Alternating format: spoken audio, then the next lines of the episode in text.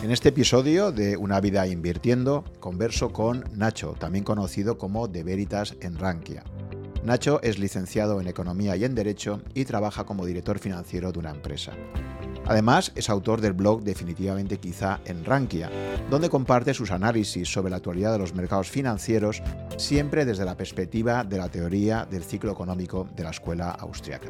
Este episodio está patrocinado por MyInvestor, el neobanco participado por Ambank España, que actualmente ofrece una interesante cuenta remunerada al 2% TAE hasta 50.000 euros. Además, tiene una amplia oferta de fondos de inversión con muy bajas comisiones y un gestor automatizado que te permitirá invertir en fondos indexados de forma global. Y ya sin más, te dejo con mi interesante charla con De Veritas. Espero que la disfrutes. Nacho es un usuario muy destacado de Rankia.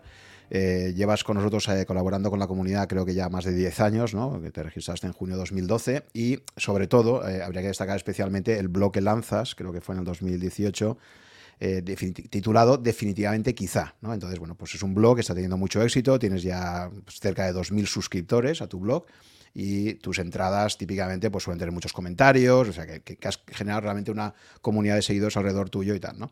Entonces me gustaría que me empezaras comentando un poco el porqué de lanzar este blog eh, con este título tan raro, esto de definitivamente quizá, y cuál es un poco el tema central en el que te focalizas en tu blog, Enrique. Bueno, verás, lo de definitivamente quizá mm, está inspirado en, en, un álbum musical y bueno, el concepto me quedó, me gustó el concepto de que al final eh, no podemos asegurar las cosas, no podemos decir que esto va a ser así, que la vida es perfecta, que no, no. Al final la respuesta perfecta a cualquier pregunta es quizá. Entonces, ese es el primer concepto, ¿no? que no tenemos verdades absolutas y no nos pensemos que vamos a, resolverlo todo y vamos a tener la respuesta para todo.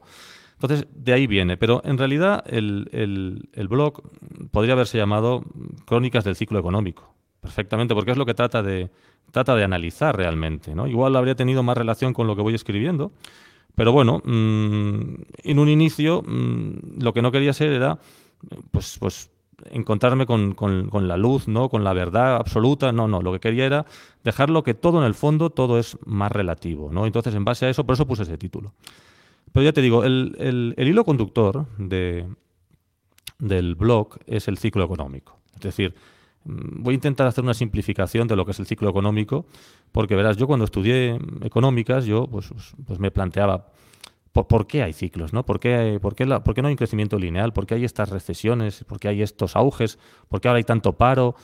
También me preocupaba por qué unos países son más ricos otros son más pobres, pero bueno, eso no iría por ahí el ciclo económico. El ciclo económico va por ¿Por qué nos pasan estas cosas? Que sería la pregunta clave, ¿no? ¿Por qué, ¿Por qué en 2008 pasó lo que pasó?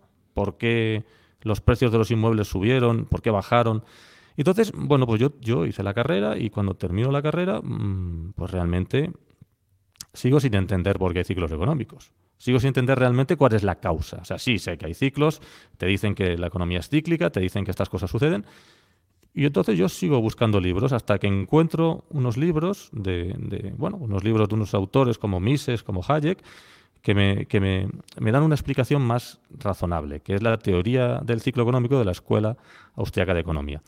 No estoy diciendo con eso que esté de acuerdo con todo lo que digan, pero con esta parte concreta sí, ¿de acuerdo? ¿Y por qué? Pues porque ves que realmente se adapta a la realidad, que llega a predecir crisis, que de hecho tú ves que realmente la economía en la que vivimos, que pensamos que es puramente capitalista, en realidad no lo es tanto.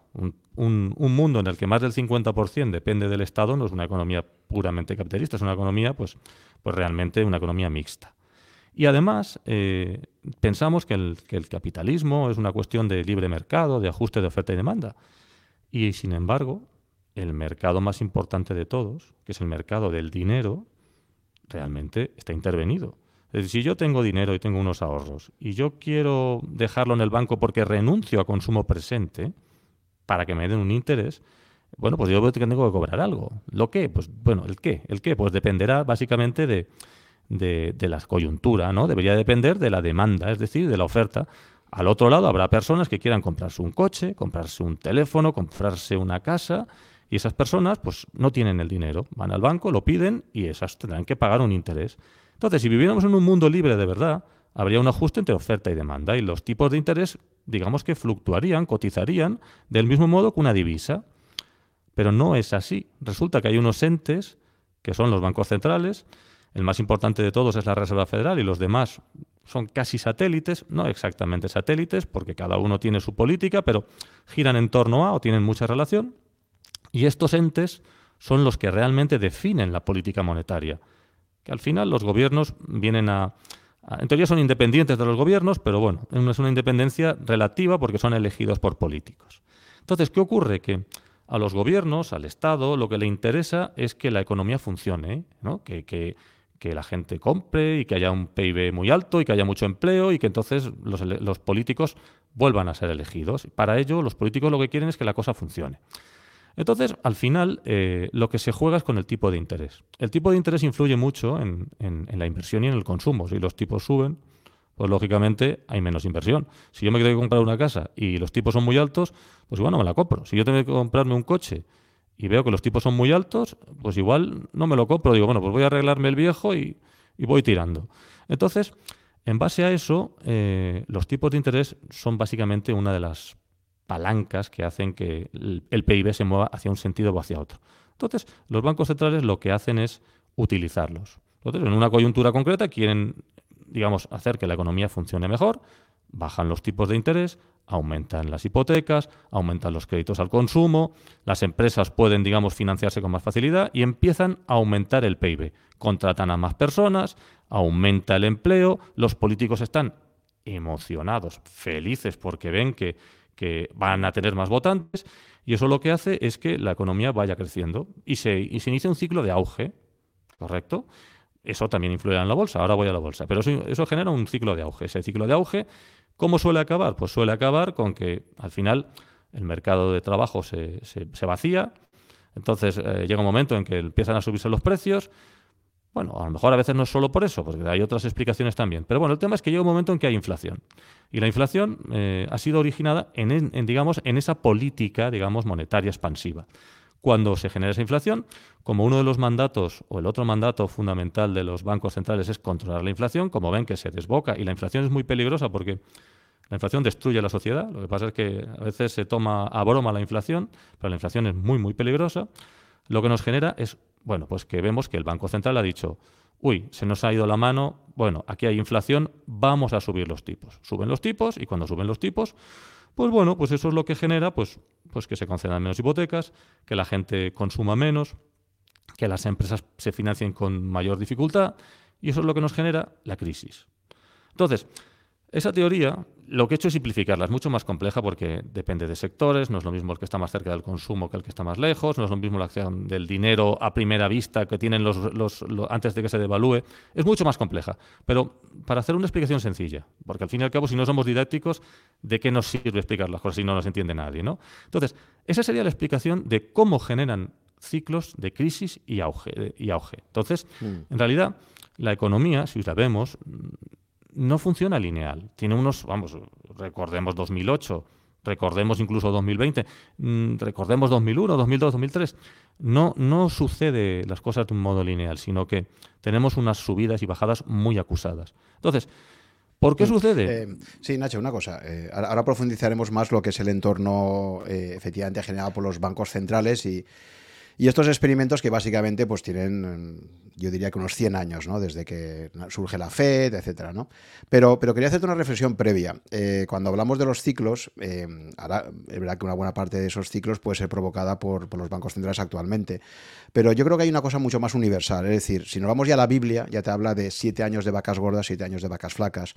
Es decir, yo creo, eh, de hecho, que el ciclo es consustancial con la vida. De hecho, si tú un paciente en un hospital de repente ves que ya deja de tener un ciclo, de que tiene oscilaciones, ha muerto básicamente. ¿no? Es decir, que empecemos por entender, yo creo, de una forma mucho más amplia, que con independencia del sistema socioeconómico actual que vivamos, eh, la vida en la Tierra esencialmente es cíclica, ¿de acuerdo?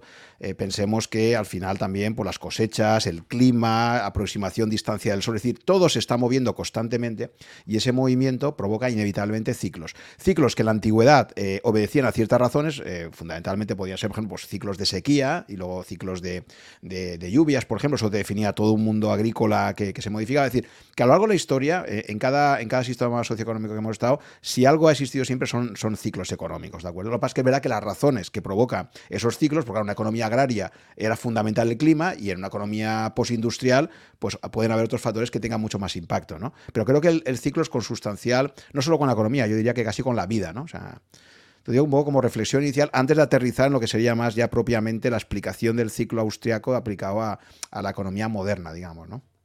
Sí, a ver, eh, realmente eh, antes de que fundaran a, ese ente también había ciclos, es decir, también había crisis antes de, antes de que la Fed, digamos, pues, pues tomara el control, ¿no? Sí, sí, que es cierto que la FED ha ido evolucionando y no ha, no, ha, hecho lo mismo, por ejemplo, en 2008 que hizo en 1929, pero sí que es cierto que la vida es cíclica y que, en la, y que anteriormente, antes de todo esto, pues, ¿no? pues los ciclos se debían a otras cosas, ¿no? Cuando vivíamos en una economía agraria, pues bueno, si hay sequías, pues pues hay sequías. Si la cosecha es mejor, es mejor. Si es peor, es peor. Está claro. Y el ciclo siempre existirá. Lo que vengo a decir es que llega un momento en que le damos a unos entes y al mismo gobierno una herramienta que pueden utilizar para provocar que a partir de ese instante básicamente los ciclos son más acusados y básicamente siempre tienen una razón, una causa. Entonces ya te digo, es esta teoría que, bueno, pues que, los economistas austriacos, mm, digamos, explican, la que te permite predecir, entre comillas, algunas de las situaciones que, se han ido dando. ¿no? Y en base a eso, pues fíjate, eh, algunos economistas austriacos han, predecido pues, pues, pues, algunas de estas, de estas, de estas crisis. ¿no? Pero en esencia, al final, lo que yo busco es la aplicación a la bolsa de, estas crisis económicas. Sí, pero si te parece, antes de entrar ya a las aplicaciones directas para esto, pero me parece súper interesante en este contexto entender un poco el paradigma que se esconde detrás de esto, ¿no? Como tú has dicho muy bien, al final eh, un precio básico de una economía es el precio del dinero. Es un, precio absolutamente central. Y claro, en una economía efectivamente de mercado, pues no deja de ser paradójico que la fijación de un precio tan importante como fijar el precio de la manzana o el precio del kilo de merluza, eh, no deja de ser paradójico que en una economía de mercado eh, se establezca ese precio por parte de un ente central. Detrás de eso hay un paradigma racional, en el fondo, en el cual parece que un comité de sabios que se reúnan, son capaces de predecir eh, lo que va a ocurrir con la economía y de, tocando ciertas teclas de esa economía, intentar actuar sobre ella. ¿no? Esto es como un médico que ve un paciente y le prescribe una medicina, ¿de acuerdo? ¿Qué ocurre? Pues que hay un fenómeno conocido como iatrogenia, que es los daños provocados por un tratamiento. Esto se ha visto que en medicina, básicamente hasta finales del siglo XIX, básicamente lo que hacían los médicos era empeorar al paciente, o sea, cuando empezaron a hacerte sangrías y tal, tú fíjate, los tratamientos que le daban a los reyes allá en la Edad Media y tal, eh, mm, básicamente si ibas al médico era casi peor que no ir, porque el tratamiento que te daban era catastrófico, ¿no? Y hasta que no se inventa la penicilina, realmente se ha visto evidencia estadística de que, de que el trato que tenía, o sea, el resultado que tenía en tu cuerpo el trato médico era, era peor probablemente también cuando pasen 300 o, 500 años y miren hacia atrás y vean cómo tratamos ahora ciertas enfermedades, pues también van a alucinar, ¿no? Van a decir, Dios mío, qué brutos que eran en el siglo XXI, ¿no? Eh, entonces, yo siempre comparo mucho esta, estas decisiones sobre política monetaria en este caso, por ejemplo, pues con un tratamiento médico. Tratamiento médico, hay un organismo muy complejo, que es nuestro organismo, y te dice, bueno, pues parece que tienes estos síntomas, te voy a dar este tratamiento. ¿Qué ocurre? Pues que luego vienen los efectos secundarios, ¿no? Esos efectos secundarios que a veces se manifiestan de forma inmediata y otras veces se manifiestan de una forma muy tardía. En el caso de la economía pasa exactamente lo mismo. Eh, y ahora entraremos más en ello, ¿no? Si tú das una prescripción porque el, paciente está pachucho, porque la economía pues, está en una recesión y tal, o ha tenido una crisis bancaria o lo que sea, y le das un tratamiento, a corto plazo parece que ha resuelto el problema, pero le estás generando una, un, tipo de tratamiento, una medicina, un seguimiento que le pueda acabar generando nuevas adicciones, nuevos problemas, nuevos efectos secundarios que se acabarán manifestando pasados ciertos años y veo que es muy parecido intentar en sistemas hipercomplejos, intentar actuar sobre ellos por parte de un comité de sabios que cree tener la, receta del éxito, me parece extremadamente peligroso. Y creo que, por eso digo que al final creo que es como un paradigma de partida que es eh, el pensar que nuestra racionalidad actuando sobre sistemas complejos va a ser capaz de resolver el problema. Eso es lo que, lo que decía Hayek, eso es lo de la fatal arrogancia, es decir, es mm. pensar que unos, unos sabios van a ser capaces de controlar algo tan complejo como una sociedad. Entonces, está muy bien que los ingenieros, que los físicos, que apliquen sus teorías a las ciencias naturales, donde pueden aplicarlo perfectamente. Pero el problema es cuando pensamos que podemos hacer lo mismo que se hace en las ciencias naturales en las ciencias sociales. Y ahí vienen los desastres.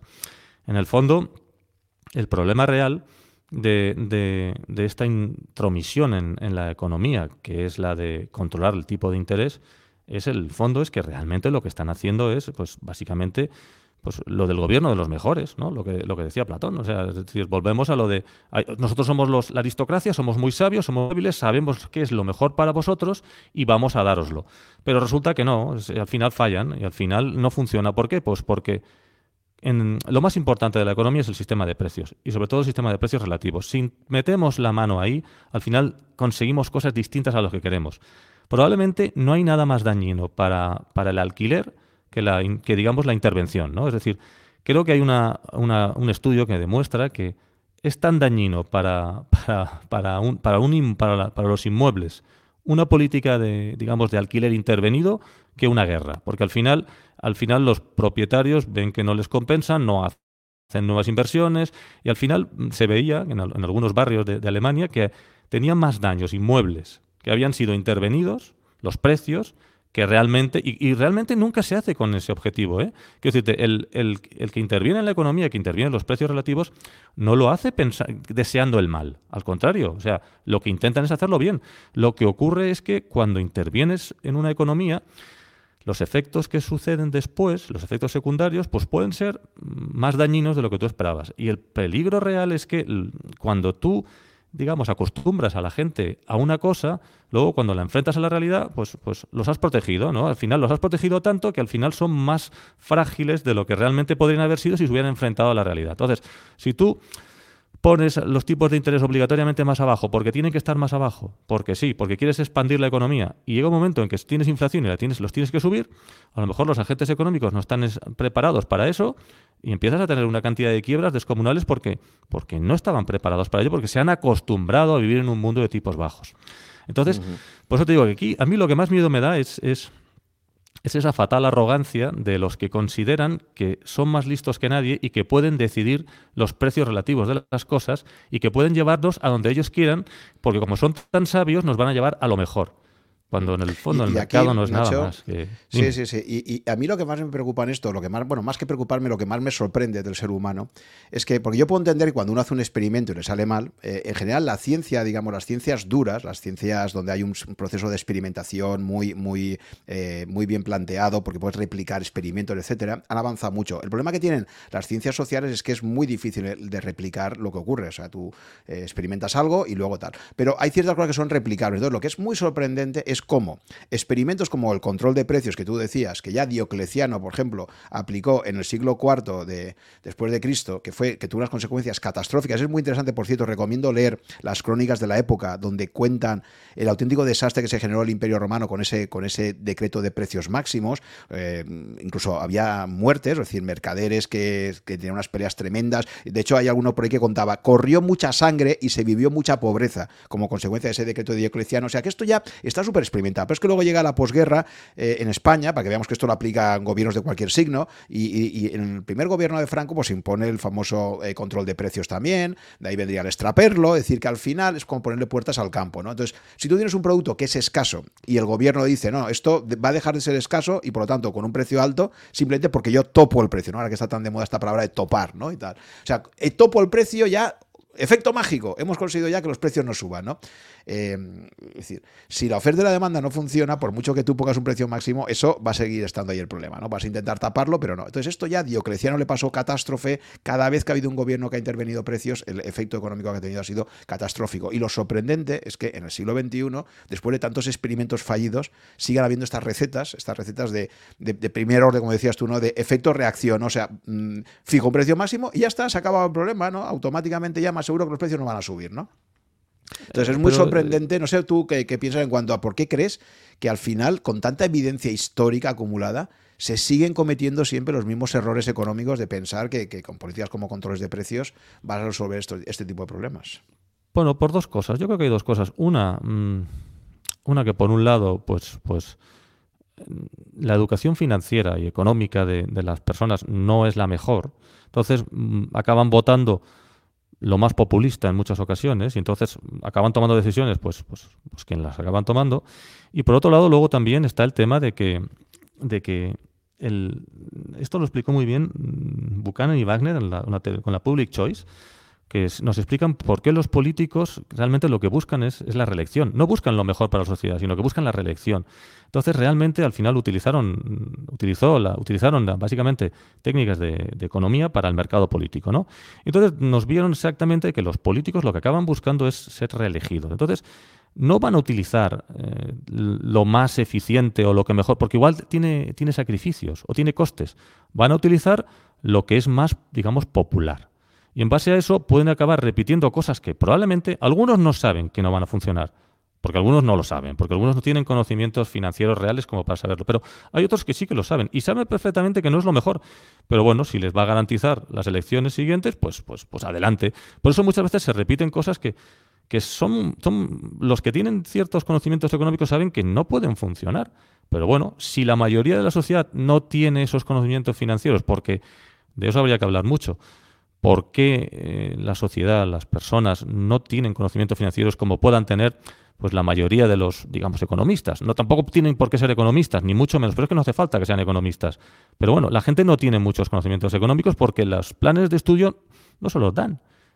al final no acaban sabiendo exactamente por qué pasan ciertas cosas. Y no lo, y no, y como no lo saben, pues a la hora de votar, pues votan lo que votan. Pero independientemente de eso, el problema es que aunque esto sea así, que es uno de los problemas, el otro problema viene con que la democracia conduce al déficit. Es el, famoso libro de, Buchanan y Wagner de Democracia en déficit, ¿no? Es decir, democracia con déficit es democracia en déficit. Entonces, resulta que tendemos a tener déficit. ¿Por qué? Pues porque es lo que nos da votos. Pero lo peor de todo es que como tenemos déficit y eso nos da votos, al final estamos haciendo dependiente a una parte de la población que nos va a acabar votando porque al final eso es lo que le conviene. Y entonces no vamos a, no vamos a emplear las mejores medidas, vamos a emplear aquellas que nos garantizan la reelección. Entonces, ese es el problema o probablemente una de las causas de que una vez tras otra se repitan las cosas. Pero cuidado, luego también hay, por ejemplo, la dictadura de Franco empezó con una política económica autártica que, casi nos conduce, que fue casi peor que la guerra civil, ¿vale? que casi nos conduce a, a, una situación peor, y hasta que no llegó 1959 con el plan de estabilización, que básicamente los liberales del Opus Dei se pusieron a, dominar la economía, hasta que no hicieron eso, el país estaba tan mal como, como, como, como en plena guerra civil. Y, eso no, y ahí no tuvimos una democracia. Es decir, que el problema es que muchas veces es la propia democracia la que nos lo trae, pero otras veces es volvemos a lo fácil, porque como no tenemos legitimidad, porque una dictadura no tiene legitimidad, pues entonces tiene que darle populismo al pueblo para que le dé apoyo. Entonces, yo creo que eso es lo que muchas veces lo que nos trae a repetir una y otra vez los errores, porque ya lo has dicho tú bien, ya, ya Diocleciano nos enseñó lo que, lo que pasaba con los precios. Y ya vimos cómo cayó el Imperio Romano, porque al final el Imperio Romano cae, no, no cae porque los, lleguen los, los bárbaros y lo destrocen, cae porque ya estaba podrido por dentro por una política monetaria y por una política económica que los había convertido en, en un desastre. Y sin embargo, se repiten los errores. Es un conjunto de factores. También No Nothing, por ejemplo, también con el podcast que tuve con él. Otro factor posible de que puedo estar ahí, que es muy interesante, es el tema del enfriamiento. O sea, claro, los bárbaros del norte, estos no vienen aquí de turismo para cargar sobre otros, no, se van de sus se van de sus tierras porque hay hambre y hay miseria. Y el hambre y miseria está muy vinculado también a ciclos de enfriamiento térmico. Entonces ahí, por ejemplo, no una ciencia que es muy interesante estudiar también los microclimas que se iban produciendo y cómo probablemente un enfriamiento, ahora que está tan de moda lo del calentamiento, me decía No Nothing. No, no, si aquí lo, lo peligroso y lo preocupante es que dice, afortunadamente estamos en un ciclo de calentamiento, a pesar de que está tan demonizado ahora y tal, ¿no? Dice, porque como estuviéramos en un ciclo de enfriamiento como el que tuvimos hasta 1850, íbamos a saber lo, que es bueno, ¿no? Porque los ciclos de enfriamiento no solamente es que hace mucho más frío y necesitas más consumo energético, sino que además, sobre todo, llueve menos, llueve mucho menos, con lo cual eh, la agricultura se resiente muchísimo. Sí, pero Roma no se pudo defender. Cuando Roma se habría defendido, en la época de la República, se habría defendido. Y no se defendió porque estaba podrida. ¿Y por qué estaba podrida? Pues porque el, el al final ya no había, básicamente la moneda la habían envilecido, ya al final aquello era un cachondeo, básicamente. El peligro real era ese. Y, y muchas veces a veces nos planteamos si no estaremos repitiendo en Occidente hoy, no tanto, porque todavía no hemos acabado ahí, pero hasta qué punto no estamos haciendo lo mismo y hasta qué punto no acabaremos exactamente igual que ellos, pero bueno, eh, se supone que podemos evitarlo y que tenemos las herramientas para evitarlo, pero al final los errores que cometió el Imperio Romano no, no, estamos tan lejos muchas veces con nuestros errores actuales. Y al final acabamos repitiendo los mismos fallos, una y otra vez. Pero bueno, es así. Sí, sí, por ejemplo, vemos eh, el porqué el final del sistema de Bretton Woods, que lo vi en un episodio con Luis Torras, episodio 50. Al final siempre es la misma historia, lo que tú comentas. Es decir, el gobierno norteamericano, mm, el gran ganador eh, económico y político de la Segunda Guerra Mundial, fija un sistema donde el dólar es la referencia eh, y se vincula con una cantidad de oro. Pero ¿qué ocurre? Pues eso, años 50 y sobre todo 60, el gobierno norteamericano que cuenta con ese extraordinario privilegio de que el dólar es la moneda de reserva internacional y con la que tienes que comprar materias primas tan importantes como el petróleo, 해볼래요? Claro, eso te va haciendo y dices, oye, tengo un chollo, ¿no? O sea, yo minto unos papelitos que los va a aceptar todo el mundo para comprar las materias primas más importantes. Inevitablemente, cada gobierno norteamericano, pues eso, más gasto con una contención, porque claro, la clave siempre, como tú decías antes, de la, clave de que un gobierno democrático tenga tendencia a los déficits públicos permanentes es que, evidentemente, cuanto más gasto realizas, más votos consigues, ¿no? Oye, pues abro un hospital, la gente contenta, hago una carretera, eh, hago un instituto, hago, o sea, todo lo que sea más gasto. En general, nadie ha visto aún que se queja diciendo, oye, ya está bien de ¿no? Normalmente la gente, oye, me han puesto esto, me han puesto una farola nueva aquí al lado de mi casa, ¿vale? Todo lo que sea gasto te da votos, pero lo que no te da votos es que te aumente los impuestos. Entonces, claro, por definición, más gasto sin que suba los impuestos para que se iguale con ese gasto, pues obviamente déficit público estructural, ¿no? Y como tú decías, pues los economistas de la Public Choice, de la elección pública, ya hace mucho tiempo que avisaron y dijeron, Ojo, porque lo que debería haber es un límite constitucional, precisamente para prevenirnos a, todos de que los propios gobernantes actúen de forma descontrolada. Cosa que, por cierto, se ha intentado en Europa, fijando esta política, este pacto de estabilidad y crecimiento de, déficit público máximo del 3%, que estaba muy bien intencionado, pero luego ¿qué ha pasado? Pues que cuando un Estado, los primeros los más grandes, Estado, eh, Alemania y Francia, lo incumplen, luego no pagan la sanción y aquí no ha pasado nada. Pues claro, dice, oye, si pones unas reglas de juego y luego no pagamos la multa, pues vamos a seguir aparcando en, en zona prohibida. Sí, no, no, no hay reglas. Al final, si la regla se incumple y la incumplen los más poderosos, pues al final la regla pues no la cumple nadie. Pero realmente, ya te digo, es una, es una escuela económica muy, muy interesante la de la Public Choice, porque es que realmente mm, están diciéndonos hace tiempo ya lo que, vamos, es que es totalmente actual y es que lo estás viendo y dices, pues si es que es tal cual. O sea, es que realmente es tal cual y donde lo mires, realmente no hace falta irse a, a una política, puedes irte hasta un ayuntamiento. A un ayuntamiento, ¿quién acaba ganando las elecciones? Acaba ganando las elecciones el alcalde, que es más popular, a ser posible que, no tenga muchos escándalos, pero al final es, peculiar. Yo, yo, yo a veces lo veo, ¿no? Por ejemplo, eh, le dedican más tiempo, por ejemplo, un ejemplo, le dedican más tiempo a las fiestas populares o a organizar un viaje para los seguidores del equipo de fútbol del pueblo a ampliar los polígonos. Y dices, ¿por qué hacen eso? Pues, coño, pues porque, muy sencillo, porque si pones 10 autobuses son 600 votos.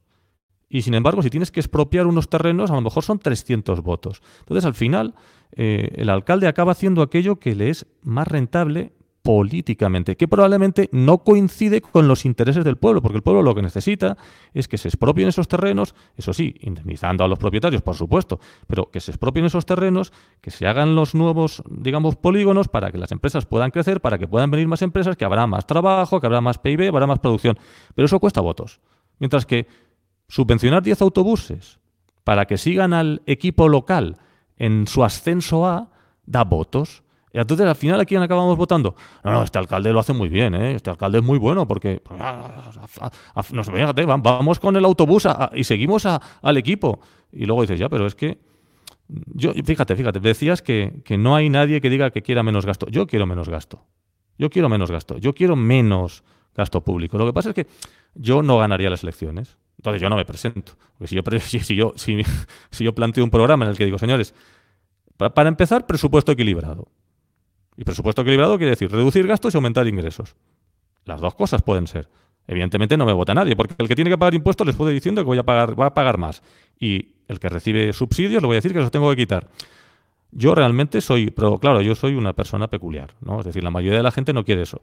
Yo cuando veo, eh, yo, yo lo veo así, ¿no? Yo cuando veo, mira, nos han puesto una piscina climatizada en el pueblo. Yo me enfado. O sea, la mayoría de la gente dice, qué bien, tengo una piscina climatizada, maravilloso. Pero si hay una a 10 kilómetros, da igual, no tengo que irme allí. Entonces, eso a la gente le gusta. Yo lo único que veo es, esto lo voy a tener que acabar pagando en impuestos. O en deuda pública y igual no lo pago yo, lo paga otro, pero, pero eso genera costes. Entonces, la democracia tiene eso. Y ya te digo, ese, ese, ese es una de las, de las lecturas que más me han influido a mí, aunque no en mi, digamos, en mi, en mi vida como inversor, pero, pero sí a la hora de entender lo que sucede, y es la de la, de la public choice, ¿no? De, de, lo que sucede realmente con los políticos y que realmente los políticos lo que quieren es ganar elecciones y que realmente a los políticos les da básicamente igual el bienestar de la sociedad y el bienestar de la colectividad. Lo único que quieren es ganar las siguientes elecciones. Y, y lo veo, realmente lo veo. Y realmente lo veo, pues, pues, pues en los ayuntamientos. Y ya te digo, y te he puesto un ejemplo de los ayuntamientos porque es más sencillo y se ve más claro, ¿no? Y, realmente yo hablo con los vecinos y dicen, qué contento estoy, me han arreglado la calle. Y yo digo, no hacía falta. pero si han levantado el asfalto y estaba bien. Dice, pero, pero ¿por qué han levantado el asfalto del polígono? No, porque es que tenemos un presupuesto y si no lo gastamos, el año que viene no lo tenemos.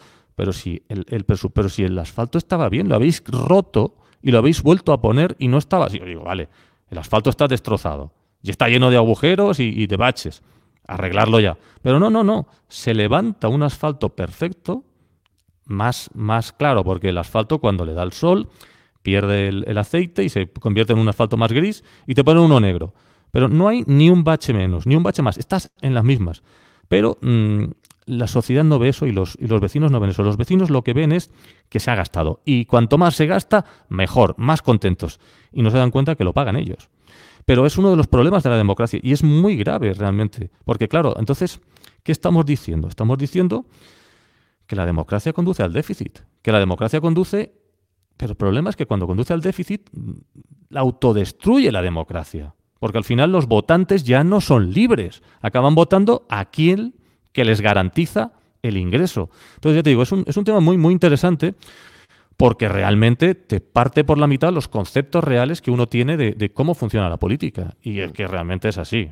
Realmente los políticos y probablemente también más regímenes políticos. Si piensas también, volvemos al Imperio Romano, eh, cuando un emperador quería tener contento al pueblo, le construía el Coliseo, le construía un montón de obras que había que financiar. Es decir, pensemos también que esa, esa progresivo deterioro de la moneda romana obedece también pues, a esto, ¿no? A una política de, gasto muy elevada que no la puedes compensar con impuestos, es decir, a la plebe le, subes el impuesto, sabes que puede haber revueltas, eh, evidentemente cobrar siempre más impuestos, todo el mundo lo, va a ver mal. Y, en cambio, pues gastarte más, me da igual que sea democracia, que sea eh, una dictadura, que sea tal, al final, eh, de alguna forma, pues si tú te gastas más, la gente contenta y tal, ¿no? Pero es un poco, pues el sesgo que tenemos hacia lo inmediato, ¿no? ¿Se han gastado dinero en mi barrio haciendo cosas que yo aprovecho? Fenomenal. Ahora, me llegan a mí y me dicen que pague más impuestos de esto, entonces no. Entonces, claro, e-, ese, e-, e-, esa inconsistencia es en la que se, en la que se apoya, ¿no?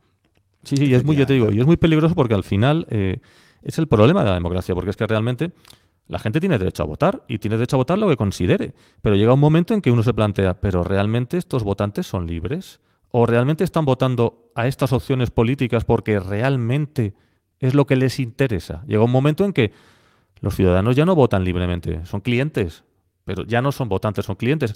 Es, un tema muy, muy interesante porque, porque, porque realmente es que, es que te, abre, te abre los ojos a ver realmente cómo funciona la sociedad, aunque tengan menor aplicación en bolsa. Sí, y, paradójicamente con todo esto, fíjate que, que sistemas tan denostados como como las monarquías y tal. A mí me decía Luis Torras eh, en, su episodio, el último que grabé, me decía, mira, estoy llegando a la conclusión de que, claro, una ventaja que tenían los reyes, la época de los reyes, era que ellos tenían una visión patrimonial. Es decir, si tú tenías un reino tenías un patrimonio acumulado y si tú lo ibas dilapidando, si tú, como al final tienes la visión de que mis hijos me van, van a heredar esto y luego mis nietos, y había esta, esta, esta línea familiar que se mantenía en el tiempo, inevitablemente tienes que pensar en el largo plazo. Dices, oye, si yo, mi reino, me lo voy cargando porque cada vez tengo más deudas, etcétera, mis nietos probablemente no tengan nada. Y ellos ya tenían, pues como pasa en una familia, ¿no? Que una familia, a partir de una determinada edad, cuando una persona ha generado suficiente ahorro, ya está pensando más en sus hijos o en sus nietos que, en su disfrute personal. Él ya ha cubierto sus necesidades, pero está pensando un poco en, lo que va a pasar con su familia, ¿no?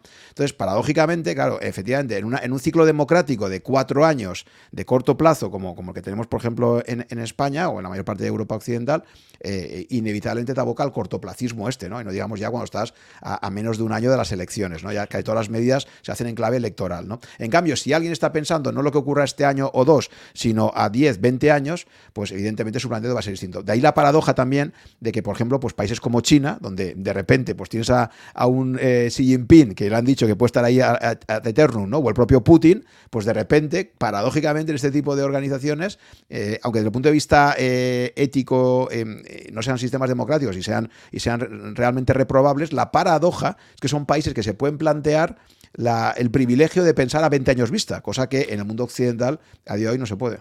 Es cierto, es que es cierto, realmente una de las debilidades de la democracia es esa, es que realmente el, político no está pensando en el largo plazo, porque es que en el largo plazo ya no va a estar él, ya estará otro. Entonces, lo único que está pensando es en el corto plazo y en ganar las elecciones.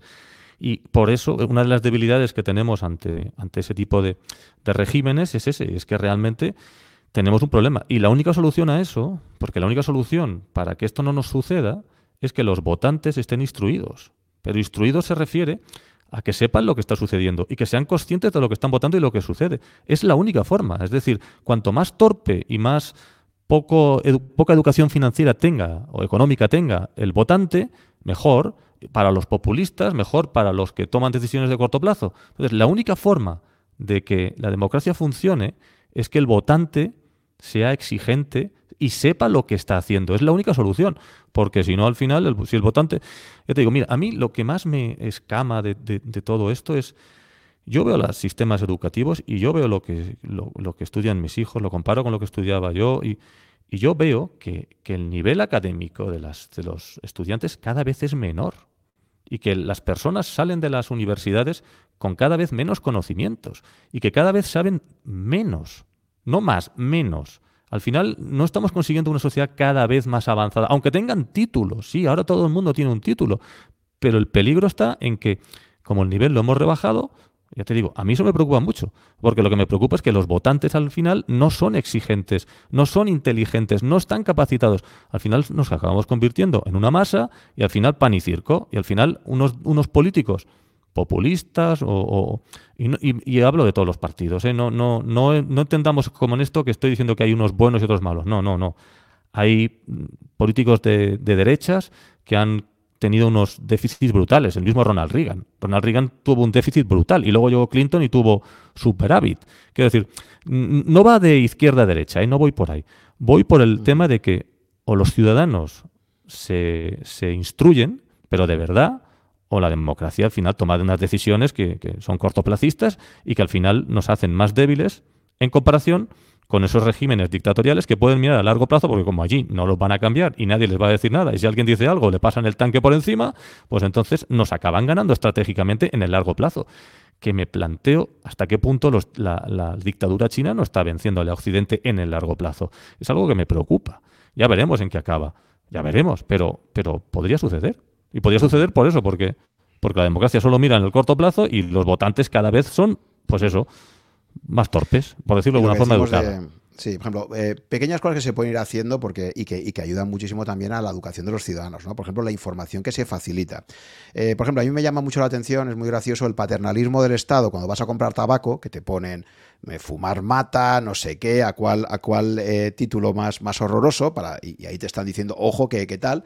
Y paradójicamente, cuando sale todo el tema de los juegos de azar, como por ejemplo pues la Lotería Nacional y tal, si te fijas, es una, para mí es un verdadero escándalo, es una vergüenza eh, cómo el propio Estado está promocionando, el Estado y todos los medios de comunicación, está promocionando todo el tema de las loterías y todas estas cosas, cuando evidentemente de forma matemática se sabe que son juegos donde, donde tu esperanza matemática es negativa, vas a perder, pero, pero no, no pasa nada, pero ahí no pone, o sea, para mí lo ético sería decir, oh, que sepa usted que si juega, que va a acabar jugando igual, porque decir, pero, pero por lo menos que ponga ahí, que sepa usted que si juega a este tipo de juegos de azar, eh, las probabilidades de que gane eh, son, son extremadamente bajas y es un juego que no le interesa jugar, ¿no? Pero ahí no, ahí curiosamente Siempre se ha dicho que las loterías era el impuesto de los pobres.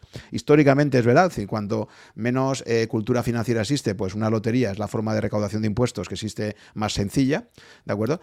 O, por ejemplo, con la lotería...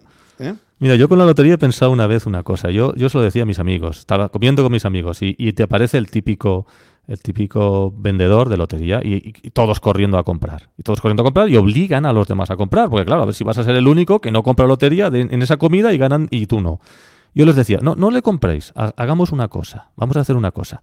Mirad, me dais el dinero a mí, me quedo el 10% y el, y el resto se lo reparto a uno. Y todos me dicen, sí, hombre, sí, ah, ni, loco, sí, tú eres un listillo que te quieres aprovechar. Y después estáis haciendo lo mismo con el Estado y las loterías. ¿No os dais cuenta solo que es mucho más grande? O sea, lo de la lotería es aberrante. Yo he hecho varios posts criticando a la lotería.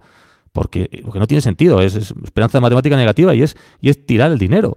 Pero bueno, eh, el ciudadano dice, bueno, en realidad la única explicación a que, acaben comprando es que dicen, bueno, pues como el precio es muy bajo, bueno, pues sé que estoy perdiendo, pero como el precio es muy bajo, pues bueno, pues si me cae, me cae.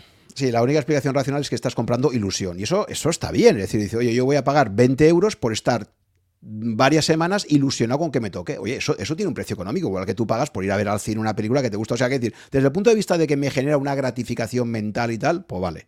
Pero lo que me parece mal es que el Estado eh, igual que es implacable con temas como el tabaco, con el tema de ponerte el cinturón, como no llevas el cinturón puesto, como no tengas, eh, eh, ahí van a saco por ti. Y curiosamente en eso hay toda una cultura alrededor de eso, de que es fantástico. ¿Por qué? Porque evidentemente hay muchos impuestos a recaudar ahí, ¿no? pero lo que decíamos de, la labor que se debería hacer por parte de los estados, ¿no? Por ejemplo, luego, otra cosa. La mejor forma de que todos los ciudadanos visibilicen los impuestos que pagan es que sean transparentes, ¿de acuerdo? Entonces, por ejemplo, ha habido un avance en el tema de las nóminas ahora, porque claro, lo que no saben los trabajadores normalmente es que cuando una empresa te está pagando un determinado salario bruto, detrás de eso hay una seguridad social a cargo de la empresa que tienes que pagar. Ahora ya en las nóminas, afortunadamente, aunque lo ponen ahí pequeñito y tal, pero ya te dice, oiga, que sepa usted que de esta cantidad que usted ha recibido, además de eso, esta empresa tiene que pagar el treinta y tantos por cien de seguridad social a su cargo. Eso es un impuesto del trabajo, ¿no? Si eso no se explicita, pues claro, eh, no se sabe realmente lo que tú le estás costando a la empresa, ¿no? Pero, por ejemplo, también estaría muy bien que cuando vas a poner gasolina, por ejemplo, a la gasolinera, pues te dijeran cuál es el impuesto de hidrocarburos, ¿no? Oiga, además del IVA, que sepa usted que si el precio de la gasolina vale 100, eh, pues eh, el, impuesto de hidrocarburos es una barbaridad de ese total. O sea, no es un tema de que no, es que ha subido mucho el precio del petróleo, sí, y, tenemos unos impuestos elevados. Entonces, todo lo que fuera avanzar por ahí para que los ciudadanos fueran más conscientes realmente de la parte de impuestos que están pagando, generaría una mayor cultura y que todo el mundo fuera un poco más, tuviera mucho más claro, ¿no? Realmente lo que le cuestan las cosas y por qué le cuestan ese dinero. Pero claro, eso muchas veces pues eso no interesa que se vea, que se visualice, vamos a camuflarlo. Por ejemplo, otra aberración absoluta es que en los impuestos en general, el impuesto a la renta, por ejemplo, eh, no se deflacte la base imponible, es decir, ¿cómo puede ser que tengamos un impuesto a la renta donde si tú ganas 30.000 euros, los 30.000 euros del año 2023 son los mismos que los de hace 10 o 20 años? No.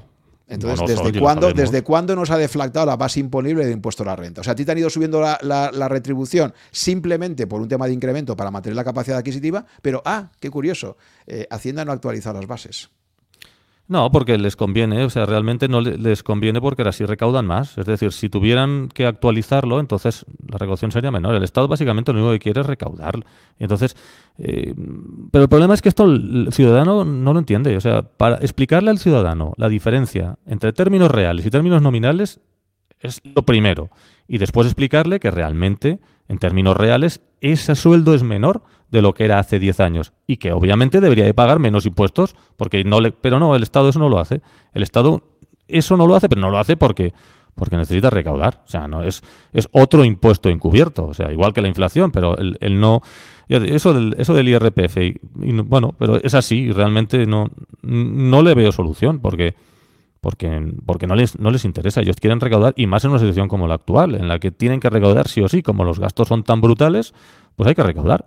¿De dónde? De donde sea. Y así es como lo hacen. Alguna, pero, pero no es transparente, no es abierto.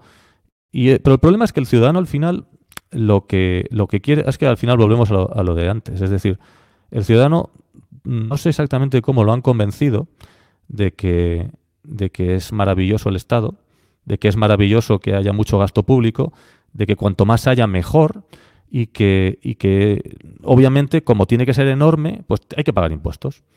Y, como eso tiene que ser así, pues, pues cuanto, más, cuanto más gasto mejor. Entonces, como acaban cayendo en ello, entonces mm, no ven mal que el impuesto sea alto, cuando a lo mejor los impuestos mm, no tendrían que ser tan altos si los gastos fueran menores. Pero claro, como al final eh, hemos llegado a la conclusión de que, claro, porque ahí entramos en qué modelo de sociedad queremos, ¿no?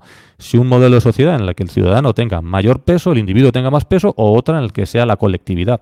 Entonces ahí entramos en un debate y ahí sí que ya a veces pues, puede parecer una cosa o la otra, pero realmente el problema de todo esto es que el ciudadano eh, hoy en día está enamorado de que el gasto público sea enorme y no ve un problema en ello. No ve un problema en que haya déficit, no veo un problema en que haya deuda. Y como no le veo ningún problema, pues están encantados. Y si les dices, es que se están pagando muchos impuestos, dicen, más se tendrían que pagar, porque así tenemos, pues lo de siempre, más educación, más sanidad. Bueno, luego habría que ver realmente en qué se gastan los impuestos, porque claro, luego cuando ves que Julia Otero tenía un programa en televisión española y que cobraba 300.000 euros por programa, dices, pero para eso tenemos que pagar los impuestos. Pero el ciudadano no ve eso. El ciudadano está convencido de que Cuanto más gasto público, mejor. Entonces, a partir de ahí, es complicado explicarle al ciudadano que podría haber un mundo distinto en el que tuviéramos menos gasto y menos impuestos y que les quedara más dinero a sí mismos para hacer lo que quisieran. Pero yo ya no sé si, y, volvemos a democracia en déficit, yo ya no sé si podemos convencer a la sociedad actual de que otro tipo de mundo es posible. Creo, ya no lo tengo tan claro, porque están convencidos. Y que, incluso, ya digo, el tema de sistema democrático no, y que la inflación sea utilizada como un impuesto silencioso, creo que eso lo utilizan todos los gobiernos. Si te fijas, en la época de los gobiernos de Franco, eh, la inflación era permanente, ¿no? igual que pasaba también con Italia. Eh, es decir, tenemos una sociedad donde la clave era, esto es, lo, he comentado también en algún episodio, eh, si tú una rana la metes dentro del agua y el agua está hirviendo, salta rápidamente y se da cuenta que va a morir. ¿no? Esto es lo que le pasó a la hiperinflación de Alemania. ¿Por qué Alemania o Austria son países extraordinariamente sensibles a la inflación? Porque han sufrido en los años 20 una hiperinflación. Entonces, cuando tú has vivido una hiperinflación, o que se lo digan ahora a los venezolanos o a los argentinos, cuando tú has vivido una hiperinflación, evidentemente la ciudadanía se da cuenta de que eso es un horror y que la inflación al final es catastrófica y bueno, y, fueron casos dramáticos, ¿no? Pero claro, si tienes una inflación sostenida, pero no exagerada, y está ahí durante años y años y años, pues es un, impuesto silencioso maravilloso, ¿no? Eh, porque al final lo que está provocando es que la gente vaya perdiendo capacidad adquisitiva, pero muy poco a poco. De la misma forma que la rana se le va calentando la agüita, y la la rana, no se da cuenta que cada vez el agua está más caliente y cuando ya se da cuenta que el agua está muy caliente, ya no se puede escapar, ¿no? De alguna forma, ¿no? Entonces es un poco lo mismo. Entonces, voy a provocar, entonces, ¿qué ha pasado? Se ha visto muy claramente en el año 2022. Es decir, el ciudadano europeo, por supuesto, eh, la inflación era el, último de sus preocupaciones y de repente, en un año, claro, nos metemos con una inflación media del 10% en Europa y de repente todo el mundo, pues quejándose de, jolín, cómo se ha puesto de caro los alimentos, cómo todo el mundo ha percibido de repente, bueno, veníamos de una larga década como mínimo eh, con inflaciones, o dos décadas ya, con inflaciones bajísimas y de repente descubres que, jolín, eh, los precios me suben un 10%, un 15%, un 20%. ¿Qué es esto, no? Eh, entonces, claro, evidentemente, pues eso es una cosa que, está ahí siempre y que, ya digo, idealmente un gobierno, evidentemente, una inflación le va a ayudar siempre a pagar su deuda y es la forma natural de salir del atolladero. Pero claro, si se te va de las manos, por eso ahora están tan preocupados con el control de la inflación. Si te va de las manos, la ciudadanía se da cuenta de que esto de la inflación es un verdadero desastre y entonces puede tener mucha más resistencia. Por eso, por eso una de las políticas, una de las fundamentales principios que tiene que controlar el, Banco Central es, que la inflación no se desboque. Es decir, la inflación es, el, es un problema. Porque si la inflación es un 2%, un 2% es, poco, no, es muchísimo. Porque acumulado durante 25 años está erosionando tus ahorros. Es decir, se los está comiendo. Pero bueno, como es poco, pues es lo que dices de la rana, es cierto. Es decir, al final está cocida y no se ha dado ni cuenta. Pero cuando una inflación se va al 8, al 9, al 10%, el ciudadano se va es el ejemplo de siempre, ¿no? El ciudadano se va a comprar al, Mercadona y, lo percibe. Y entonces es cuando percibe el enemigo. Y entonces es cuando, se, cuando puede el ciudadano darse cuenta de lo que está sucediendo. Entonces, para que no se dé cuenta, entonces es cuando entran los bancos centrales a recortar esa inflación subiendo los tipos. Aunque eso ocasione una crisis económica, da igual. Es importante acabar con la inflación porque es muy peligrosa. Y además es muy peligrosa por muchas otras razones. Porque es que si se desboca, realmente Hitler llega al poder por la hiperinflación. Porque realmente Alemania, también es cierto que el, Tratado de Versalles trajo lo que trajo y fue como fue y fueron poco generosos ingleses y alemanes. Pero la inflación tan desproporcionada es muy, muy peligrosa. Muy, muy, muy, muy peligrosa. Por eso, por eso los bancos centrales intentan controlar la inflación. Porque es que es muy peligrosa la inflación muy alta. Aparte de que nos puede llevar a gobiernos de extremistas, aparte de eso, es que también se puede caer el chiringuito y descubrirse la realidad. Y la realidad es que la inflación es un impuesto y es una forma de confiscar al que tiene ahorros. Y es, es, y es una aberración. Yo, yo, muchas veces defino este sistema en el que vivimos hoy en día, desde que, desde que se, se suspende la convertibilidad del dólar en oro por Nixon, vivimos en un mundo en el que el Estado Robin Hood y realmente lo que hace es quitarle al que tiene ahorros y dárselo al que tiene deudas. Es una redistribución entre ahorradores y deudores para que el mundo siga circulando. Y lo que se hace es realmente es crear dinero de la nada, crear más dinero, más dinero. ¿Para qué? Para que la rueda siga girando, la gente siga teniendo un trabajo, sigan teniendo, puedan, puedan seguir gastando, puedan seguir. Pero en el fondo, ¿quién está pagando todo eso? Lo está pagando el ahorrador, que ve que sus ahorros están perdiendo valor. Porque realmente ese es el verdadero peligro. Pero bueno, eh, el ciudadano, pues, mm, mientras sea una inflación, como tú bien dices, tolerable, pues no se da cuenta. No se da cuenta y no lo sufre. Pero en 2022 se ha visto. Y como se ha visto, pues se ha entrado ante ella porque se ha visto. Sí, y aquí, fíjate, em, todo el planteamiento del Tratado de Maastricht para, para la creación del euro se basaba en la independencia de los bancos centrales. Es decir, había una enorme evidencia acumulada, lo que decimos siempre de que la historia pasada ya te dice muchas cosas, ya te da muchas lecciones, ¿no? Entonces, si había una, si había una evidencia clara, era que cuanto más independiente era un banco central de sus gobiernos, obviamente iba a controlar mejor la inflación. Porque claro, el típico caso donde se produce ese choque es, imagínate, ahora estamos este año con elecciones en España, ¿no? Tenemos elecciones ahora a final de año y en mayo las autonómicas. Bien, en este contexto electoral, evidentemente, con esta inflación desbocada, eh, si el Banco Central se atiene única, es independiente realmente del gobierno y tiene como única prioridad, como tiene establecido eh, el Tratado de Maastricht, como única prioridad el control de la inflación, la única cosa que puede hacer es subir los tipos de interés. Punto. Pero claro, si el Banco de España, como ha ocurrido hasta el año 94, depende del Ministerio de Economía, ¿qué pasaba hasta el año 94? En una situación como esta, preelectoral, eh, cuando iba a subir los tipos de interés del Banco de España, llamadita del, del ministro de Economía, oiga, señor gobernador del Banco de España, no me toque las narices y no me suba los tipos de interés, ¿vale? Porque si me subo los tipos de interés, esto va a provocar paro, va a provocar tal, tal, tal, tengo unas elecciones dentro de unos meses, vamos a esperarnos a que pasen las elecciones y si acaso luego ya hacemos medidas de ajuste, pero ahora no, ahora no me fastidie, ¿no? Porque ahora eh, el empeoramiento de la economía claramente me va a quitar votos, porque al final también si se ha visto algo en política económica es que la gente vota fundamentalmente con el bolsillo. El caso más, más famoso, recordarás, eh, Clinton, que lo has mencionado antes, ¿no? Clinton se presenta a las elecciones contra George Bush padre, el señor George Bush padre acaba de ganar la guerra de Irak, pero vamos, arrasando, cuando uno gana una guerra en Estados Unidos era como eh, voy a ser reelegido seguro y este llega muy inteligentemente, asesorado por sus eh, asesores económicos y dice, céntrate en el tema económico. El tema económico empezaba a deteriorarse en Estados Unidos, saca esta campaña famosa de eh, is, the economy stupid? Es la economía estúpida, como diciendo, no, no, no, os vayáis por las ramas con el, el, rollo de las guerritas, mirad vuestro bolsillo. Y el tío centra la campaña en eso y increíblemente gana unas elecciones a un candidato presidencial que estaba en el poder y que acababa de tener una victoria militar, ¿no? Es el ejemplo clarísimo de cómo la economía al final siempre es la que manda en unas elecciones, ¿no? Entonces, como eso lo saben, eso es un caso lo saben todos los gobiernos, pues ¿qué ocurre? Pues que los gobiernos, y además saben que la memoria de los votantes es muy de corto plazo, que es otro sesgo que tenemos, la gente, pregúntale ahora lo que pasó hace dos o tres años, ya se acuerda. La gente se va a acordar de lo que pasa en los últimos seis meses, máximo quizás, eh, antes de las elecciones. Sí, pero bueno, y lo de Clinton es muy interesante. Además es muy interesante porque, porque bueno, luego además consiguió un superávit, consiguió superávit, que es lo que... Y, pero consiguió superávit, ¿sabes cuándo consiguió superávit? Cuando en el 94 perdió las elecciones, pero no las, las elecciones intermedias, ¿no? En las que se renuevan las cámaras. Entonces los republicanos controlaron las cámaras y él controlaba la presidencia. Entonces, los demócratas en la presidencia y los republicanos en las cámaras básicamente se hacían un boicot. Y fue cuando menos normativa se hizo durante mucho tiempo. Y eso provocó una de las mayores expansiones económicas de, mucho tiempo y, generó hasta superávit público. Y fue debido a que, como no podían porque se bloqueaban, provocó eso.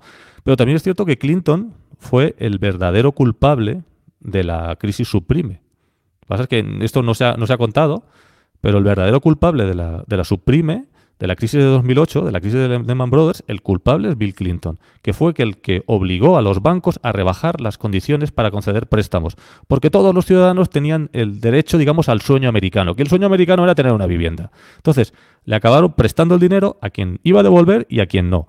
Y entonces, ¿qué sucede? Pues que al final trajo pues lo que trajo. Pero te digo, lo, de Clinton es muy peculiar porque realmente eh, es un político muy, muy interesante, mucho, y, además es un tipo centrista moderado que, hizo cosas bastante positivas.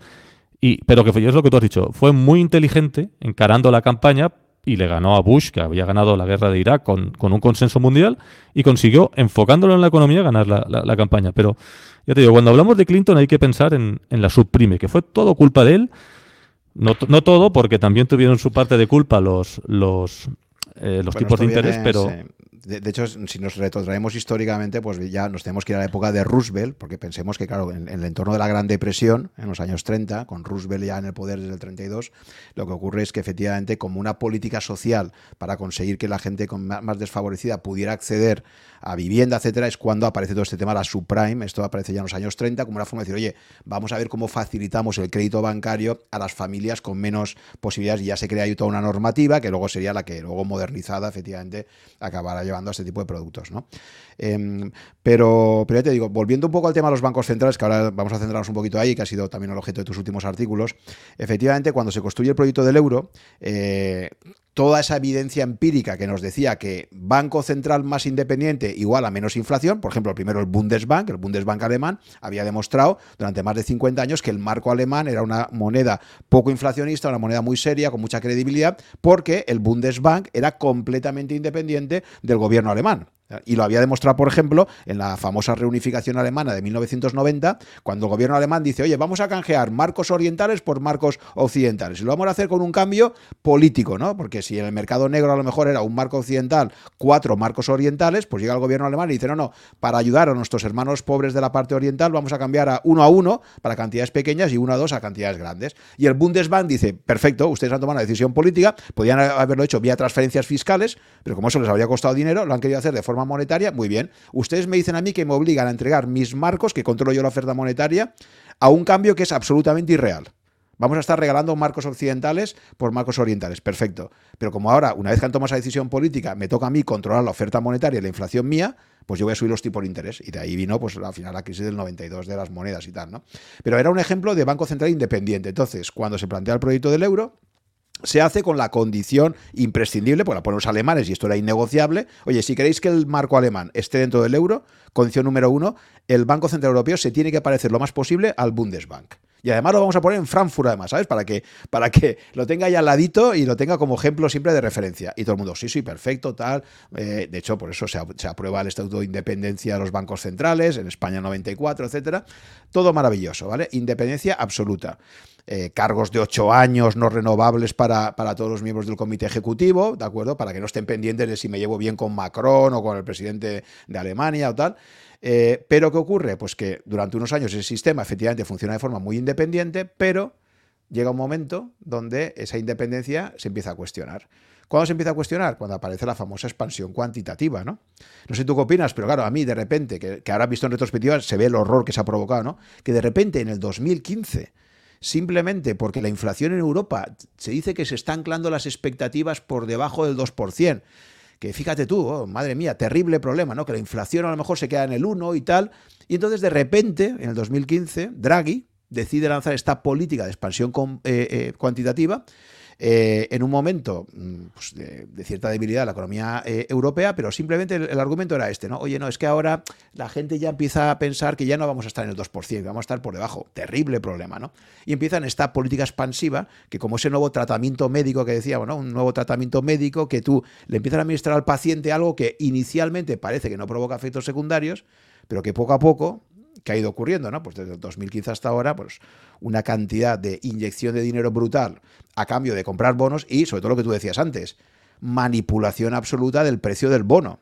El precio del bono, que es un activo financiero básico, de repente, claro, si, si los bancos centrales empiezan a comprar miles y miles de millones de bonos, pues ¿qué están haciendo? Aumentar la demanda y por lo tanto provocar un incremento del precio artificial de los bonos. ¿no? Entonces, desde mi punto de vista, para mí se ha sido el pecado, el pecado eh, terrible que ahora estamos pagando claramente. Es decir, que desde el 2015, sin una causa, desde mi punto de vista, completamente justificada, se empieza esta, esta política alegre de inyección monetaria que nos lleva a una burbuja de los precios de los bonos extraordinaria y que, y que hasta ahora, ¿no? Y de ahí pues acabaremos comentando lo que ha pasado últimamente, claro. Sí, no, y que además eh, esa política lo que impidió fue hacer el ajuste que había que hacer. Porque como Mario Draghi salió al rescate de todo, es el problema de, intervenir de esa forma. Es que al final, si no intervienes, los gobiernos tienen que hacer un ajuste. Y habrían hecho un ajuste y lo habrían encuadrado. Pero como este hombre se dedicó a resolver el problema, pues todo se ha pospuesto. Pero no solo es que se haya pospuesto, que ya no se ha hecho. Es el problema es que además eso ha alterado, alterado gravemente otros mercados, en concreto el de los bonos. Y esa creación de dinero tan enorme también es la culpable de bueno, pues de, de las cotizaciones tan altas de algunos valores en la bolsa. Entonces, eh, el problema de, crear dinero de este modo es que, es que influye y, realmente al final acaba pues pasando lo que pasa. ¿Y cómo acaba esto? Pues, pues acaba pues como, como siempre, con, un, con una burbuja que revienta y entonces nos encontramos en donde nos encontramos.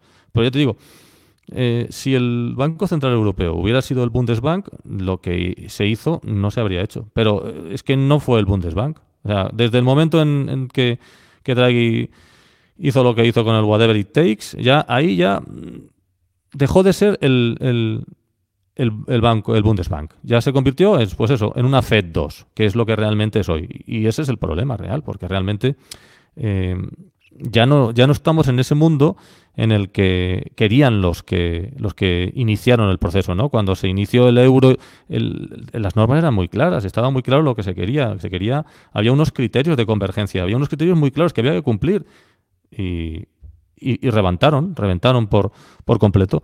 Pero bueno, a ver, em, al final acabó pasando lo que pasa en otros sitios. O sea, no, no, pasó nada distinto a lo que pasa en Estados Unidos. Pero bueno, ya no fue lo que era el Bundesbank. Y aquí tenemos las, las consecuencias. Las consecuencias las tenemos, pues por ejemplo, en el valor del euro. Tú miras el valor del euro desde 2002 al valor actual. Tuvo un momento, un, un inicio en el que en la relación euro-dólar el, euro se, se, revalorizó, se revalorizó probablemente hasta 2008-2009 y a partir de ahí el, euro no ha hecho más que perder valor. Esa ha sido realmente la herencia de Draghi, empobrecernos.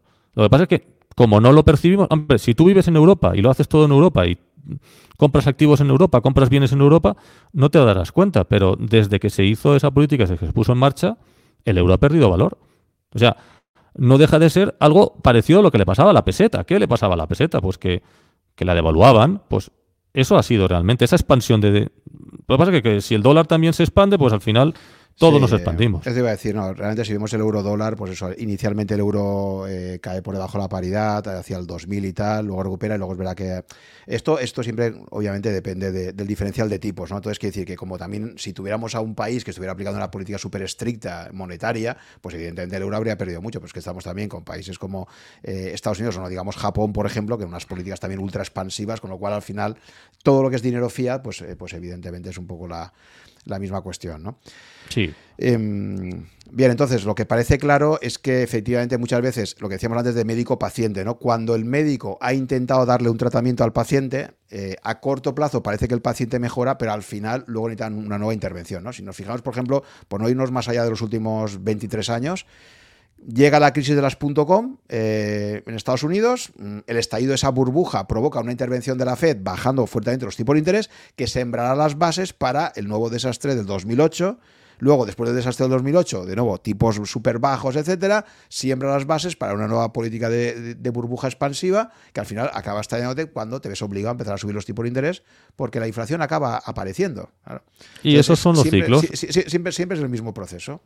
Sí, sí, es que esos son los ciclos. Los ciclos los causan ellos. Y siempre los causan ellos porque siempre acaban haciendo lo mismo. Y claro, acaban las consecuencias son esas. Porque realmente cuando, cuando la .com explota, pues bueno, eh, lo único que hicimos fue cambiar de subyacente. Es decir, ¿y a dónde fuimos? Al, inmueble. La, crisis, la siguiente crisis de 2008 fue la consecuencia de haber cambiado de subyacente, pero al final fue lo mismo. Y cuando eso revienta, pues bueno, ¿qué tenemos que hacer? Pues salvar todos los bancos, salvar el mundo en 2008. ¿Por qué? Pues porque, porque, porque hemos, hemos creado una burbuja y la burbuja al final es lo que es. Y vamos de burbuja en burbuja, simple y llanamente, eh, resolviéndolo pues con expansiones. Y al final lo que realmente hace esto es que bueno, pues eso nos explica por qué hay crisis económicas, porque hay auges, eso nos explica por qué el dinero cada vez vale menos, eso nos explica por qué la bolsa sube o baja, eh, cómo podemos movernos para beneficiarnos en base de esos, de esos movimientos, y eso nos explica realmente por qué eh, los ciclos se nos repiten. Y al final estamos en las mismas, o sea, eh, esto hoy en día estamos viviendo el fin de un, de un ciclo, de, alguna, de algún modo.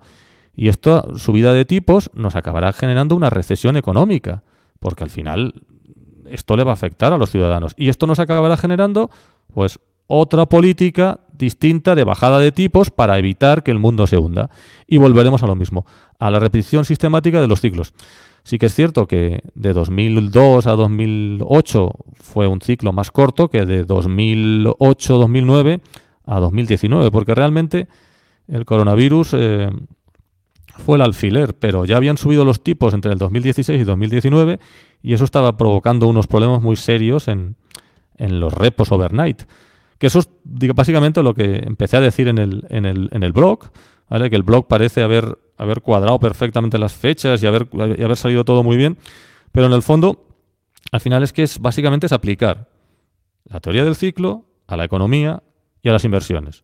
Porque es que al final se, está repitiendo sistemáticamente y, una, una, y una detrás de otra. Y cuando ya hemos tenido la crisis que hemos tenido, vemos que para salir del, del, problema del coronavirus, bueno, para salir del problema del coronavirus hicieron lo que hicieron, una política monetaria y fiscal expansiva que nos llevó a la siguiente, a esta burbuja, que en el 2022, pues bueno, apareció la inflación. Pero realmente eh, sería también muy interesante, si quieres, que hablemos de por qué sí que tuvimos inflación en 2022 cuando se creó dinero, y sin embargo en 2008 2009, que se creó también muchísimo dinero, no tuvimos inflación. Algo hubo distinto en una época a la otra, ¿correcto? Porque la inflación realmente no apareció. Cuando salvaron a Lehman Brothers, bueno, Lehman Brothers no, a IAG, eh, Lehman Brothers no lo salvaron, fue el, que, fue el que realmente deberían haber salvado para que no acabáramos como acabamos. Realmente se creó dinero de la nada. Y se creó muchísimo dinero de la nada. Y sin embargo, no tuvimos inflación. Y sin embargo, cuando el coronavirus se creó mucho dinero y sí tuvimos inflación. ¿Cuál es la diferencia? ¿Por qué aquí sí o aquí no? Y ese es un tema muy interesante porque realmente la diferencia estuvo en que en, que en 2020 crearon el dinero y sí que se lo dieron a la gente, llamémoslo así.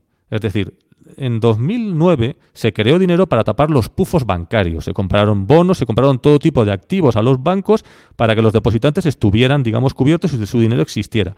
Pero también se endurecieron los criterios de concesión de préstamos y de hipotecas por lo que había sucedido en, la, barra libre de hasta 2008. Entonces ahí el dinero creado de la nada no fluyó directamente al, a los ciudadanos, sino que acabó en los mercados financieros. Y eso es lo que provocó esa inflación enorme, digamos, del Nasdaq. Pero no tuvimos inflación. Y sin embargo, en 2020, cuando se crea dinero de la nada, sí que tenemos inflación. ¿Y por qué tenemos inflación? Por los cheques que le dio Biden y Trump a los ciudadanos, para no parar. Y esa creación de dinero, que acabó también en bolsa, porque la gente acabó haciendo con el dinero pues lo que quiso. Esa es la que, digamos, genera el inicio de la inflación. Porque muchas veces se dice que la inflación es culpa de Putin. No, a ver, cuando Putin invade Ucrania ya estamos con una inflación muy alta. Por supuesto que Putin invade Ucrania afecta a las energías y obviamente eso también es otra vez... Hay un, hay un post que hablaba de los dos helicópteros, ¿no? El helicóptero del dinero que es el que, el que se creó en el 2020, y luego el helicóptero de Putin, que, fue la guerra de Putin con, con el helicóptero derribado de, digamos, de Putin. ¿no? Hice un post hablando de ello, y las dos cosas hicieron que la inflación fuera más alta. Pero no nos olvidemos que antes de que Putin invadiera Ucrania, ya teníamos inflación. Y entonces estábamos discutiendo si, si era, era, era un shock de oferta porque porque los chinos estaban cerrados. Bien, pero antes de Putin ya teníamos inflación. Y lo que tuvimos fue una política fiscal expansiva brutal de Trump y de Biden, que tanto monta, monta tanto, aunque se quieran pelear mucho. Tuvimos una política fiscal brutal financiada con política monetaria expansiva, que es lo que nos, generó la inflación. Unido a más cosas, porque la inflación no es solo un fenómeno monetario, porque los monetaristas dicen que la inflación es solo monetaria. Sí, es monetaria, pero hay más cosas, ¿vale? Porque en 2009, ¿por qué no teníamos inflación en 2009? Pues porque teníamos una globalización, porque teníamos una digitalización, porque teníamos nuevas tecnologías que son deflacionarias. Y teníamos a China fabricando bastante barato. Después eh, China se fue enriqueciendo y entonces el coste fue aumentando. Pero el tema es que eh, la inflación que no surgió en 2009 sí surge en 2020 y se debe a eso. Por eso eh, tenemos esa inflación tan fuerte en, en, 2022 que iba viniendo de ahí y que realmente los bancos centrales tendrían que haber atajado. Y por no haber atajado estamos como estamos. Si la hubieran subido los tipos de interés antes, que es lo que en el blog, tampoco es que el blog sea eh, una referencia mundial, ni mucho menos, pero sí que es cierto que esto mm, lo venía escribiendo. Señores, que se nos está descontrolando. Y, es cuando hablaban, no, es transitoria, es transitoria. Los mismos que nos dijeron que era transitoria y que no había que subir tipos, después han subido los tipos de la forma más rápida que nunca han hecho. Subieron los tipos del 0 al 5% de la forma más rápida que nunca han hecho en un solo año. Y, y esto ha traído lo que ha traído. Si realmente aflora, por lo menos si la medimos, claro que luego también hay todo un debate de cómo se debería medir la inflación, ¿no? Es decir, que el IPC pues tiene sus ventajas y sus inconvenientes, ¿no? Realmente la floración de esa inflación, eh, al menos en Europa, mm, es verdad que se va a producir ya en el 2022. El 2021 aún está muy controlada, ¿no? También pensemos los efectos post-pandemia, o sea, desde el punto de vista micro, como tú bien has dicho antes, hay un efecto cheque fiscal que si le das el dinero directamente a la gente, es mucho más probable que se lo gaste que si lo das a, a una entidad financiera por ahí que está tapando sus agujeros y sus historias, ¿no?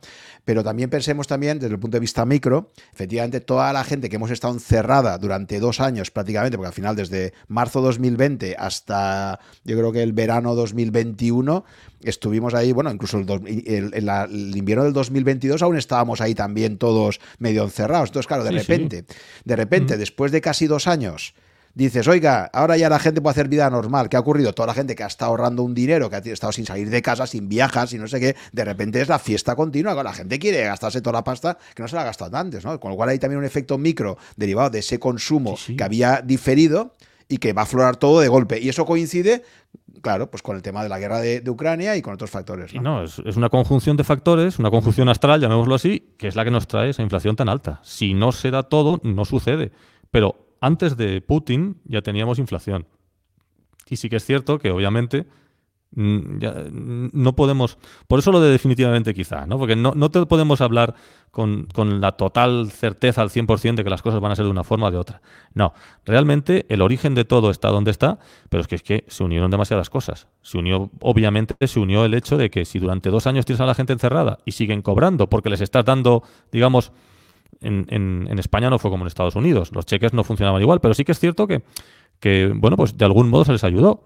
No fue lo mismo, pero se les ayudó. Los, er, los, ERES, ERTES estaban ahí. Quiero decirte, de algún modo la gente seguía cobrando y estaban en casa.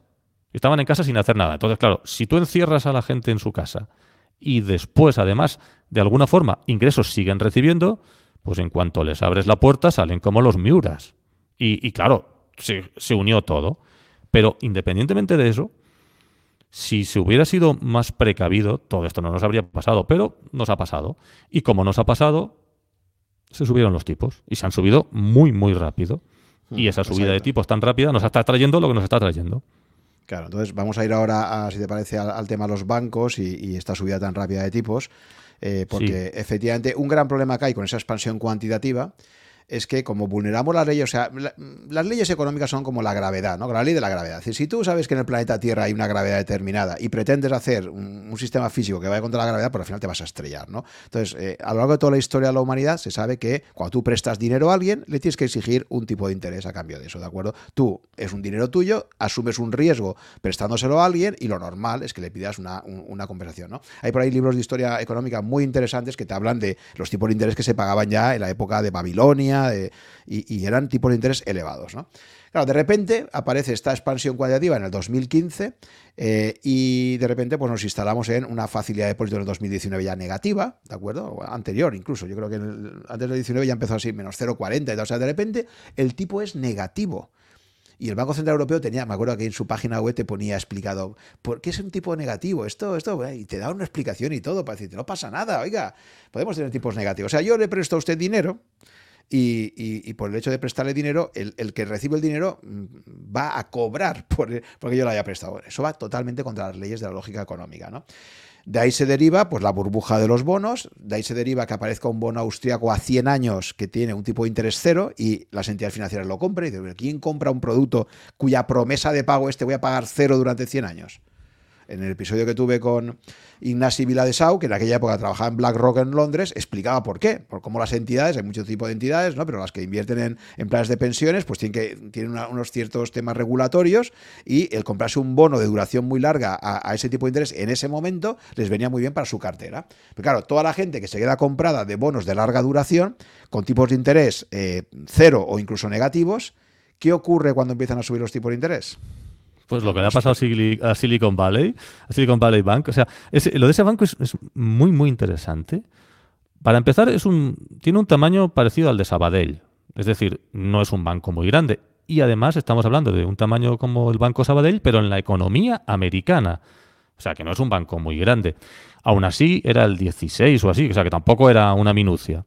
Pero ese banco era muy especial porque no era el típico banco, he hablado de Sabadell por poner un ejemplo, porque era su tamaño, pero comparando otra vez con Sabadell, ¿Sabadell qué tiene? Pues Sabadell tiene empresas, porque tiene una división muy interesante de empresas, Sabadell tiene pues asalariados, tiene nóminas, tiene autónomos, tiene jubilados, es decir, tiene una base de clientes muy grande, con unos depósitos muchas veces no muy grandes, quitado de la parte de empresas, pero no muy grandes, y luego, pues, ¿en qué, la, ¿en qué los utiliza? Pues bueno, pues presta hipotecas, presta empresas, es decir, tiene un balance más, digamos, controlado. Sin embargo, el Silicon Valley Bank era un banco muy, muy, muy peculiar, porque sus clientes eran esencialmente eh, empresas tecnológicas o empleados de esas empresas tecnológicas o, dirigentes de esas empresas tecnológicas. Es decir, tenía una base de, de depositantes pequeña, porque realmente tan solo el 3% de los depósitos estaba por debajo de los 250.000 dólares, que es lo que protege el Fondo de Garantía de Depósitos de Estados Unidos. O sea, que realmente eran, eran pocos clientes con enormes depósitos. Y por el otro lado, lo que hizo fue comprar bonos. Tenía unos bonos que, los podía tener hasta, hasta la época de maduración, que esos no los tenía como pérdidas, pero había otros que sí. Entonces, cuando suben los tipos de interés tan rápidamente, ellos se creyeron la, la teoría de que la inflación es transitoria. Entonces, al parecer ni tan siquiera tenían eso cubierto como Dios manda. Entonces se produjo el peor escenario posible. Suben los tipos de interés y de una forma muy, muy, muy rápida no lo tienen cubierto y entonces tienen que vender los que tienen que vender, que son esos bonos que no, no eran los que tenían preparados para contabilizados hasta vencimiento, sino la otra parte. Entonces las tienen que vender e incurren en pérdidas. Incurren en pérdidas y al incurrir en pérdidas, pues, pues es un problema porque se han comido todo su capital. Es cuando intentan hacer una ampliación de capital y no sale bien y automáticamente, ¿qué sucede? Pues que se van al traste. ¿Pero por qué estaba pasando esto? Porque la, burbuja tecnológica, que durante un montón de tiempo iba muy bien y entraban muchos depósitos, que triplicaron los depósitos, este banco triplicó los depósitos, llega un momento en que empiezan a ir las cosas mal en la, en la, en la burbuja tecnológica de Estados Unidos, que ya hemos visto lo que pasó en 2022 con las empresas, digamos, tecnológicas, empiezan a retirar los depósitos y poco a poco van retirando los depósitos. Entonces, como los depósitos se retiran, ellos tienen que responder vendiendo. Y como entran en pérdidas, pues, pues tienen que resolverlo con una ampliación de capital. Y es cuando no consiguen cerrarla.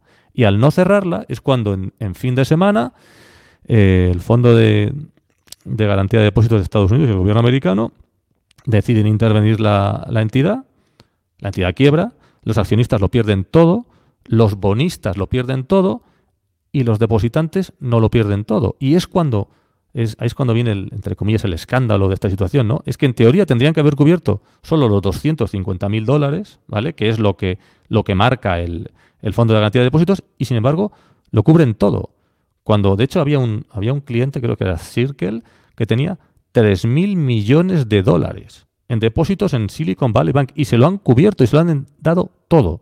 Entonces, ahí hay, ahí hay mucho que hablar, ¿no? Realmente, y de hecho eso eso es lo que también ha hecho que vengan crisis en otros bancos, porque, porque al, cubrirlos a todos, parecía que todo estaba cubierto. Y luego fue cuando Janet Yellen dijo que no todo estaba cubierto, que solo estaban cubiertos los bancos, digamos, sistémicos.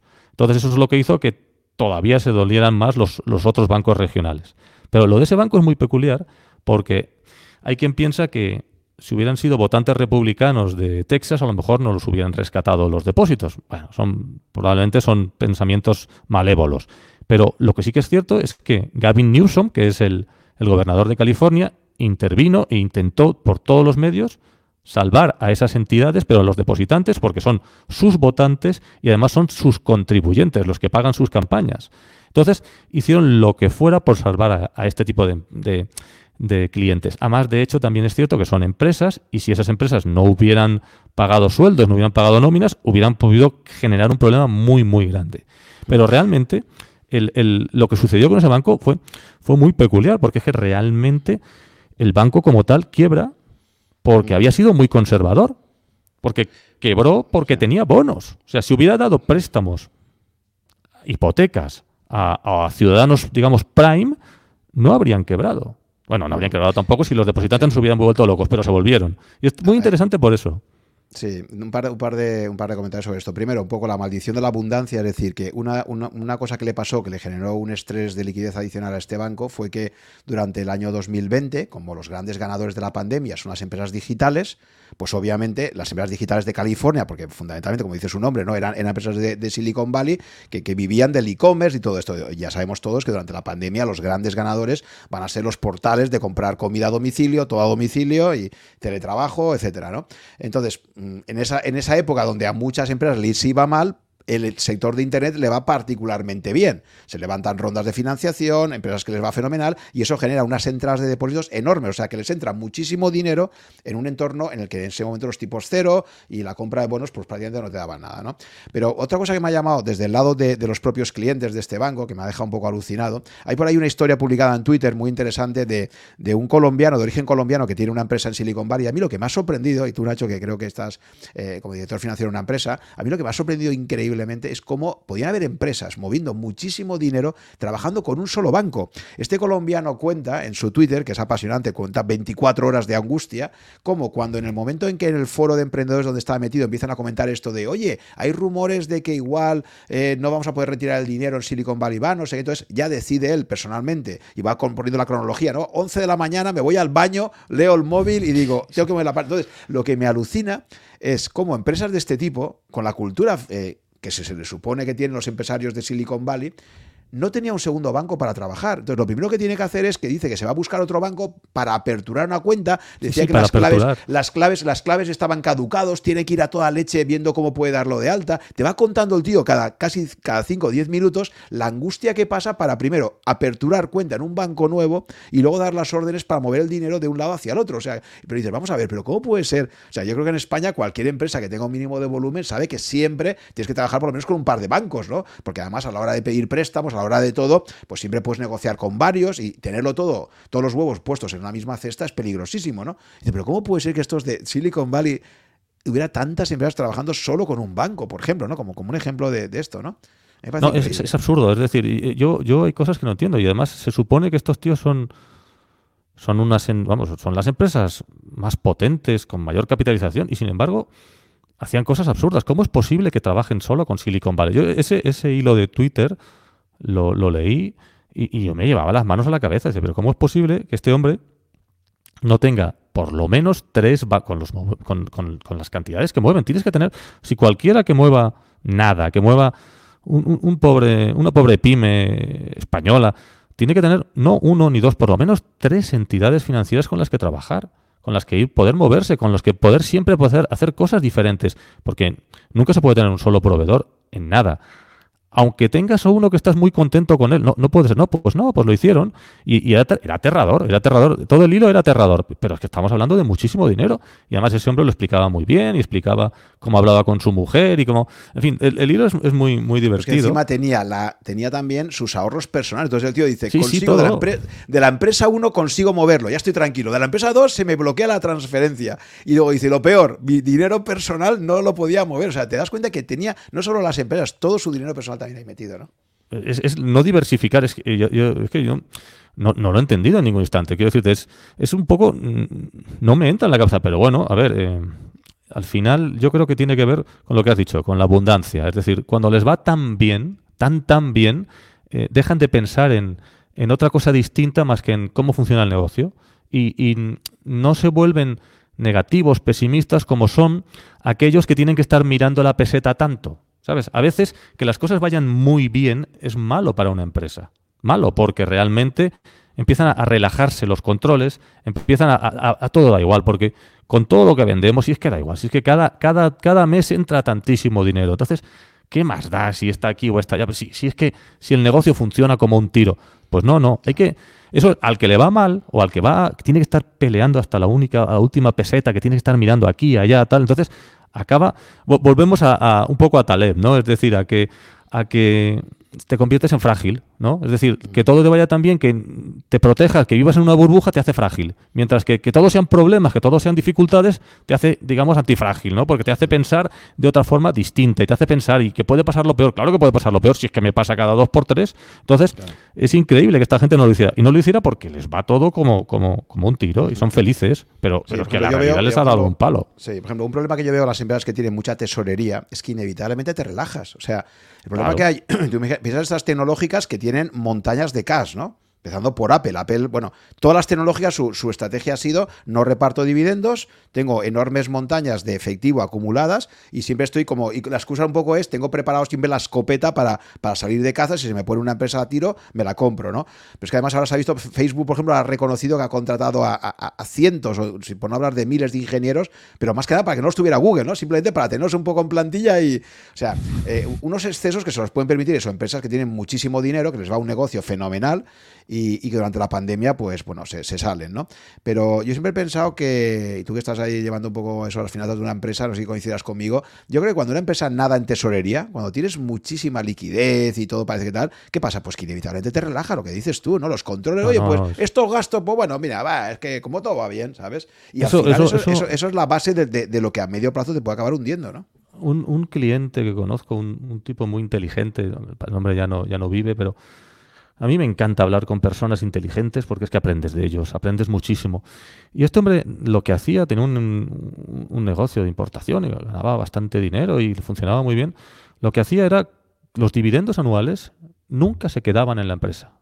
Y yo le preguntaba alguna vez, bueno, pero reinvertir, sí, sí, yo cada vez que tengo que reinvertir pido un préstamo. O sea, si dice, las empresas con tesorería se relajan y mueren. Así lo definía él. Dice, la empresa tiene que estar en tensión, tiene que estar siempre eh, apretado, pensando que no llega, porque en el momento en que, en que van sobrados, ya dejan de mirar, dejan de presionar a los proveedores, dejan de, apretar al cliente. es fundamental estar en tensión. Desde el momento en que te relajas, tomas decisiones erróneas. Y entonces este hombre lo que hacía era eso, lo que hacía era repartirse dividendos él y los socios se repartían, todos los años se repartían los dividendos y volvían a dejar la empresa quebrada. O sea, no quebrada en el sentido de que no tuviera. Pero esencialmente la dejaban. Justita, que fuera, que fuera digamos, en. Sí, es así, es que yo totalmente de acuerdo con ese planteamiento, porque es que es verdad, es que la naturaleza humana es, tiende a relajarse inmediatamente cuando ve tal. Eso me lo contaba también, incluso fíjate, en los restaurantes. Me acuerdo que hablaba yo con, con el propietario de un restaurante y me decía, eh, era un restaurante que tenía mucha rotación, un bar de estos que siempre está lleno y que tiene mucha. Y decía, a mí me gustan los días que hay mucha gente. Dice, los días que tengo poca gente, enseguida mi plantilla ya notas que todos ya se van ahí, van bajando el pistón, no sé qué, como diciendo, pierden la tensión esa, ¿no? La tensión de, venga, vidilla, venga, pam, pam, pam, pam, ¿no? Ya es como que, y, dice, y, se pueden acabar mal acostumbrando y luego ya, ya, si cogen ese ritmo súper tranquilo, ya llega un cliente, tardan en atenderle, tardan en cobrarle, tardan en todo. Y dice, no me gusta porque al final se acaban acostumbrando a dinámicas que no son buenas de cara al cliente, ¿no? No, no, no, no. O sea, el, vuelvo a lo de siempre. Es decir, eh, que te vayan las cosas bien es, puede ser contraproducente. Eh, evidentemente, si te van mal, muy, muy mal, no, no, estoy deseando eso. Pero el hecho de que las cosas vayan bien, y es lo que le ha pasado a esta, A ver, el hombre este de este hilo que tú has comentado, que yo también lo leí, el colombiano este, o sea, eso es que era aberrante, o sea, yo, yo me paraba a pensar, ¿cómo es posible? ¿Cómo es posible que este tío no tenga tres bancos y uno de ellos tiene que ser un banco sistémico? O sea, porque es, algo de cajón. Es decir, uno siempre tiene que trabajar con un banco sistémico. Es una cuestión de protección. Es decir, tú sabes que si trabajas con Santander, Santander es demasiado grande para caer. Entonces tienes que estar en tu, en tu pool bancario, tiene que estar Santander. O Santander. Quien dice Santander, dice uno, ¿de acuerdo? Dice, dice BBVA, dice alguien sistémico. ¿Y por, qué? Pues porque un banco sistémico no cae. Y un banco sistémico, estas cosas que le pasaron a Silicon Valley Bank, no le pasan. ¿Por qué? Pues porque no le pueden pasar. Mira, Credit Suisse, al final hay que rescatarlo. Ahora hablaremos de Credit Suisse, ¿no? Pero, pero efectivamente sí, que es verdad que lo dio también por la información de los, de los oyentes. Hay un listado que sale anualmente de bancos globalmente sistémicos. Eh, son unos 30 bancos. blancos Eh, y están con un ranking donde están los que tienen una puntuación más alta, creo que es JP Morgan el que, el que está con 4 sobre 5, y luego va bajando y al final, pues en la categoría 1, digamos, ahí está como único banco español, por cierto, el Santander. ¿no? Eh, esos son los que efectivamente han declarado explícitamente que estos bancos son demasiado grandes para caer, pero la verdad es que luego al final hemos visto que hasta bancos regionales en la práctica eh, acaban rescatándolos, no por el banco en sí, sino por, por el efecto dominó que puede provocar. ¿no? pero bueno, de ahí podemos ir, si quieres, a comentar un poco el caso de Credit Suisse, que acaba de ocurrir mucho más recientemente, este, este último fin de semana. Bueno, pero Credit Suisse es que estaba, estaba mal desde, desde hace mucho tiempo, pero al final eh, lo de Credit Suisse, lo más importante y lo más interesante es el hecho del orden de la prelación, ¿no? Eso de que los, por un lado están los accionistas, después tendrían que venir los, los cocos, ¿no? Esos, esos bonos que en teoría, que los hayan dejado a cero, porque los han dejado a cero, y, han, y sin embargo los accionistas sí que les han dado algo, aunque bueno, tampoco que les hayan dado mucho, pero bueno, han salvado un poco al accionista y a ese bonista se lo han llevado por delante. Ese es un tema que acabará en los tribunales, seguramente acabará en los tribunales, porque, porque de hecho el Banco Central Europeo ha salido a decir que en la Unión Europea eso no pasaría, que la apelación está clara, pero es un tema muy interesante porque era un banco demasiado grande para caer. Entonces, como era un banco demasiado grande para caer, ¿qué han hecho? Pues ha llegado el Banco Central Suizo, ha puesto líneas de crédito las que hagan falta, han cogido al, digamos, al otro gran banco que es United de Bank UBS, ¿no? De Bank Suisse, que se ha quedado con el otro a precio de ganga, a precio de, precio de Warren Buffett, básicamente.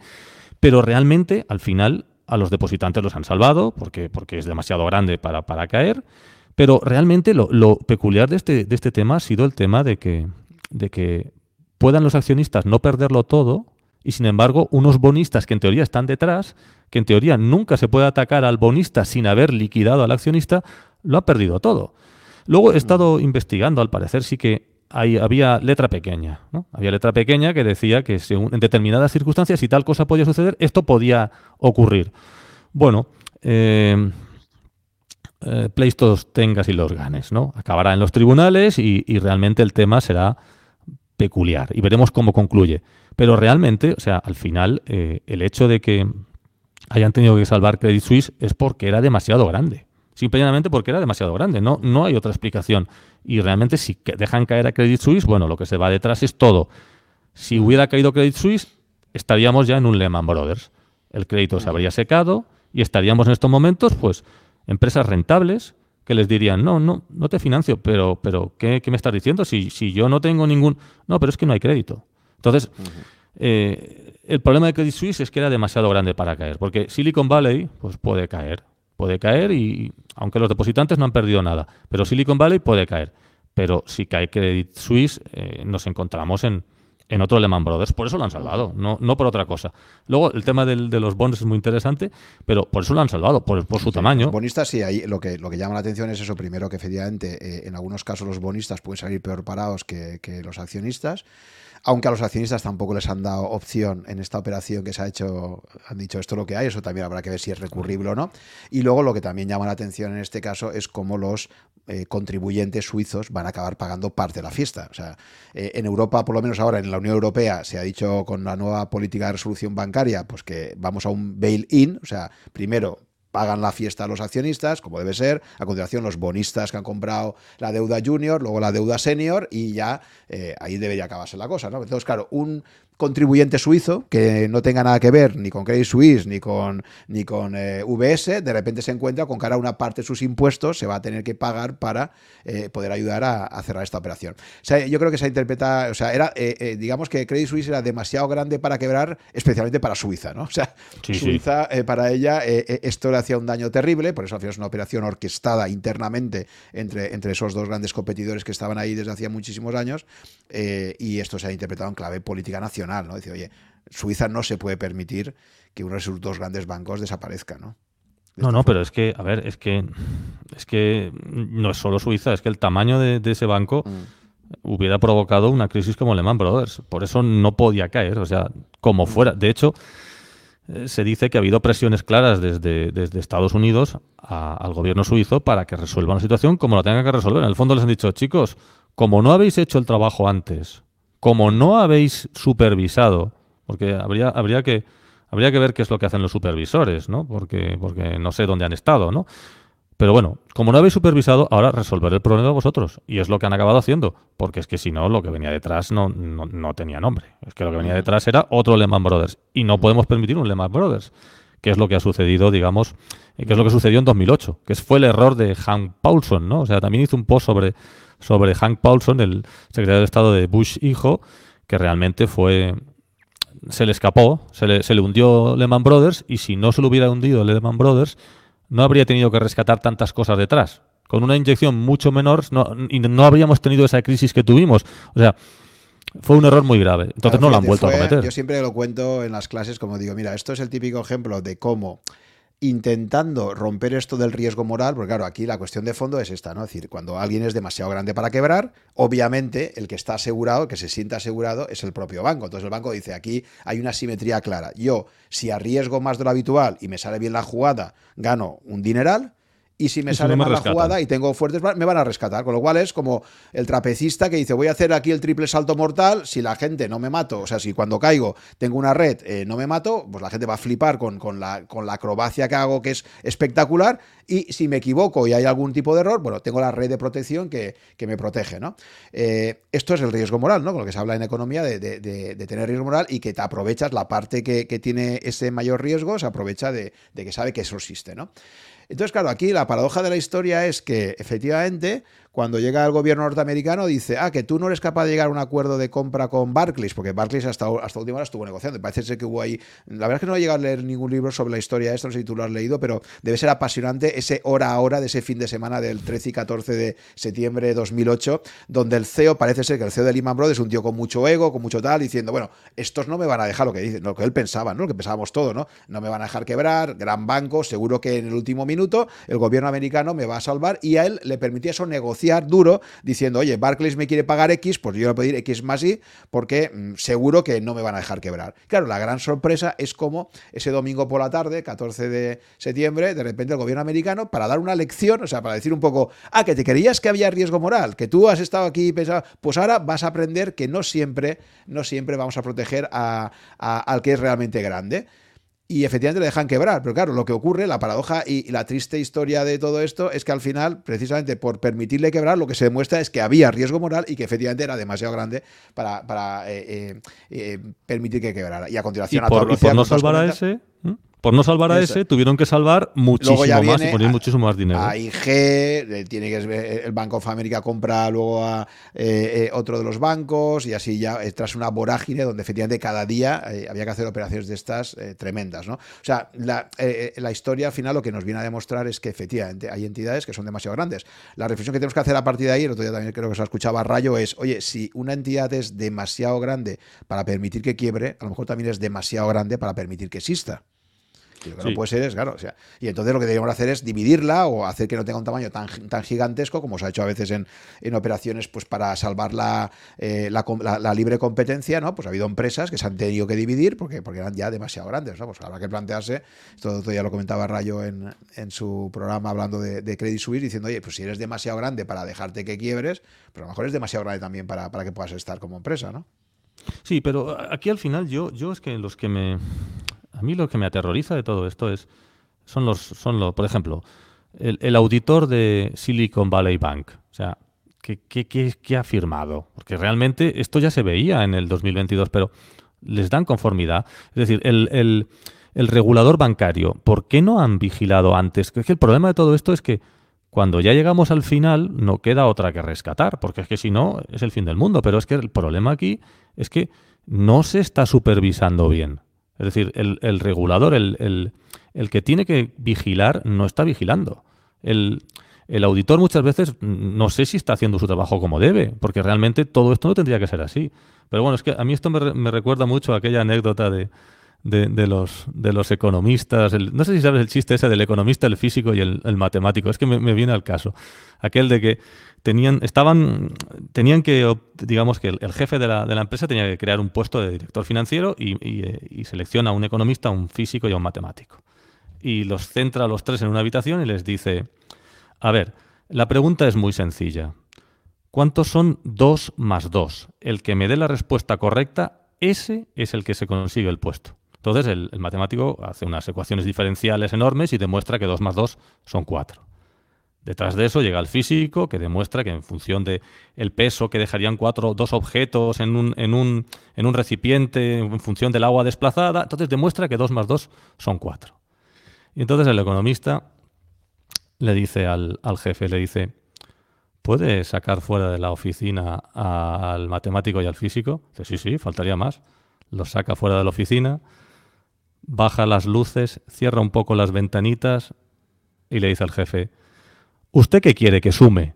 Y entonces ese es el que se acaba llegando el trabajo, ¿no? Ese es el problema. Al final, eh, como el auditor está pagado por el banco y como el regulador le interesa que, al final, el problema es que los controles eh, son eso, es decir, ¿usted qué quiere que sume? ¿no? Entonces, como eso es lo que acaban haciendo, al final nos llegamos a estos extremos. Porque es que yo no concibo que realmente eh, cuando los tipos de interés los están subiendo, no le digan a Silicon Valley, oye, resuelve tus, tus, operaciones, resuélvelas porque los tipos de interés están subiendo y van a subir más. Resuélvelo, véndelo antes de que todo esto pase. Entonces, pero eso se lo tiene que decir el, vigilante, llamémoslo así, del tema. Entonces, a lo mejor no es tanto de que sean demasiado grandes, a lo mejor es tanto, de, es una cuestión de que quien tiene que hacer el trabajo no lo está haciendo. Si el policía no vigila, eh, donde no hay control hay ladrones, ¿no? Pues yo creo que todo el, todo el riesgo moral y todo este tema viene de que realmente las, como muchas veces, ¿no? En otros posts he criticado mucho a la CNMV, ¿no? La he criticado mucho porque, porque no es como la SEC. Yo vengo a decir que que la CNMV es como, yo qué sé, pues como un perro de escayola, ¿no? O, que la SEC es como la CNMV, pero de verdad. Entonces, muchas veces son esos entes que tendrían que estar vigilando los que no vigilan. Y como no vigilan, luego llegamos a esto. Porque, evidentemente, el interés del banco es el que es. Porque realmente, ¿qué es lo, ¿cómo es posible que Silicon Valley no tuviera eh, aseguradas las operaciones? Tendría que haber tenido los swaps. Pues parece ser que no lo tenía. Y como no lo tenía, pues, pues pues incurrieron en pérdidas. Pero bueno, eso el banco lo puedes entender porque lo hacen para tener mayor rentabilidad, porque no se esperan que suceda todo lo otro. Pero el regulador, el regulador tiene que llegar allí y cortar por lo sano. Y ese es uno de los fallos del sistema. Siempre estamos en las mismas. El que tiene que vigilar a la banca no la vigila. Y como no la vigila, pues nos pasa lo que nos pasa. Por eso ya te digo, yo, yo creo que podría perfectamente, eh, no solo un problema de tamaños, sino, sino de ausencia de control, de que realmente los, el Banco de España. El Banco de España tiene que... Hoy ya no estamos en aquella época, pero el Banco de España, ¿qué hizo el Banco de España con las cajas de ahorros? Cuando estaban dando hipotecas a quien no las podía pagar. ¿Qué estaban haciendo? No estaban haciendo nada. Estaban dejando que la burbuja creciera porque como a todos nos interesaba, volvemos a, democracia en déficit, ¿no? A todos nos interesaba, pero ellos sabían que esto no podía ser. Entonces, después, cuando, cuando explota la subprime, entonces sí que dicen, no, ahora para darle una hipoteca a alguien tiene que aportar el 30%.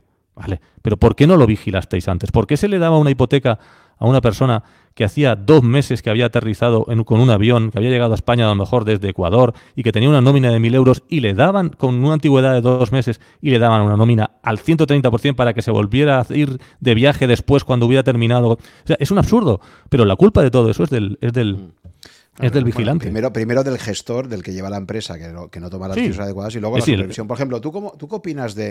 A mí una cosa que me, que me deja también un poco alucinado es eh, esta, esta época que hemos tenido 2020-2021, donde podíamos obtener hipotecas a tipo fijo, tipo fijo, a el 1%, incluso en algunas no llegabas ni al 1%. Y bancos, que supuestamente son los que entienden de riesgos y de todo, que han concedido hipotecas a 20 años, por ejemplo, o a 30 años, no sé a cuánto tiempo, ¿no? Pero decir, con unos tipos de... Ese era el momento que, te planteabas, yo que, por ejemplo, yo soy un enemigo total del endeudamiento, pero claro, en ese momento dices, vamos a ver, si me están concediendo una hipoteca a un tipo de interés nominal por debajo del objetivo de inflación, esto es un chollo. Me pillo a 20 años un tipo del 1%, sabiendo que la inflación va a ser del 2%, o sea, es que voy a estar pagando tipos negativos durante 20 años, aunque no me haga falta dinero para la vivienda, ya me lo pido con la garantía hipotecaria y ya veré luego en qué lo invierto, ¿no? Entonces yo digo, eh, y ahora esos bancos de repente que se han quedado con hipotecas pilladas a tipo fijo, ¿cuántos clientes han concedido hipotecas en esas condiciones? ¿Qué riesgo se está generando ahora en el activo de esos bancos que están con este tipo de productos, que se han quedado pillados 20 años al 1% de interés? pues por eso probablemente no pagan nada por los depósitos. ¿Por qué no nos pagan nada por los depósitos? Pues porque, a ver, Silicon Valley lo que tenía eran bonos. Bueno, y los bonos han caído de precio. Pero si estos señores tienen al otro lado hipotecas al 1%, pues no pueden pagar nada por los intereses.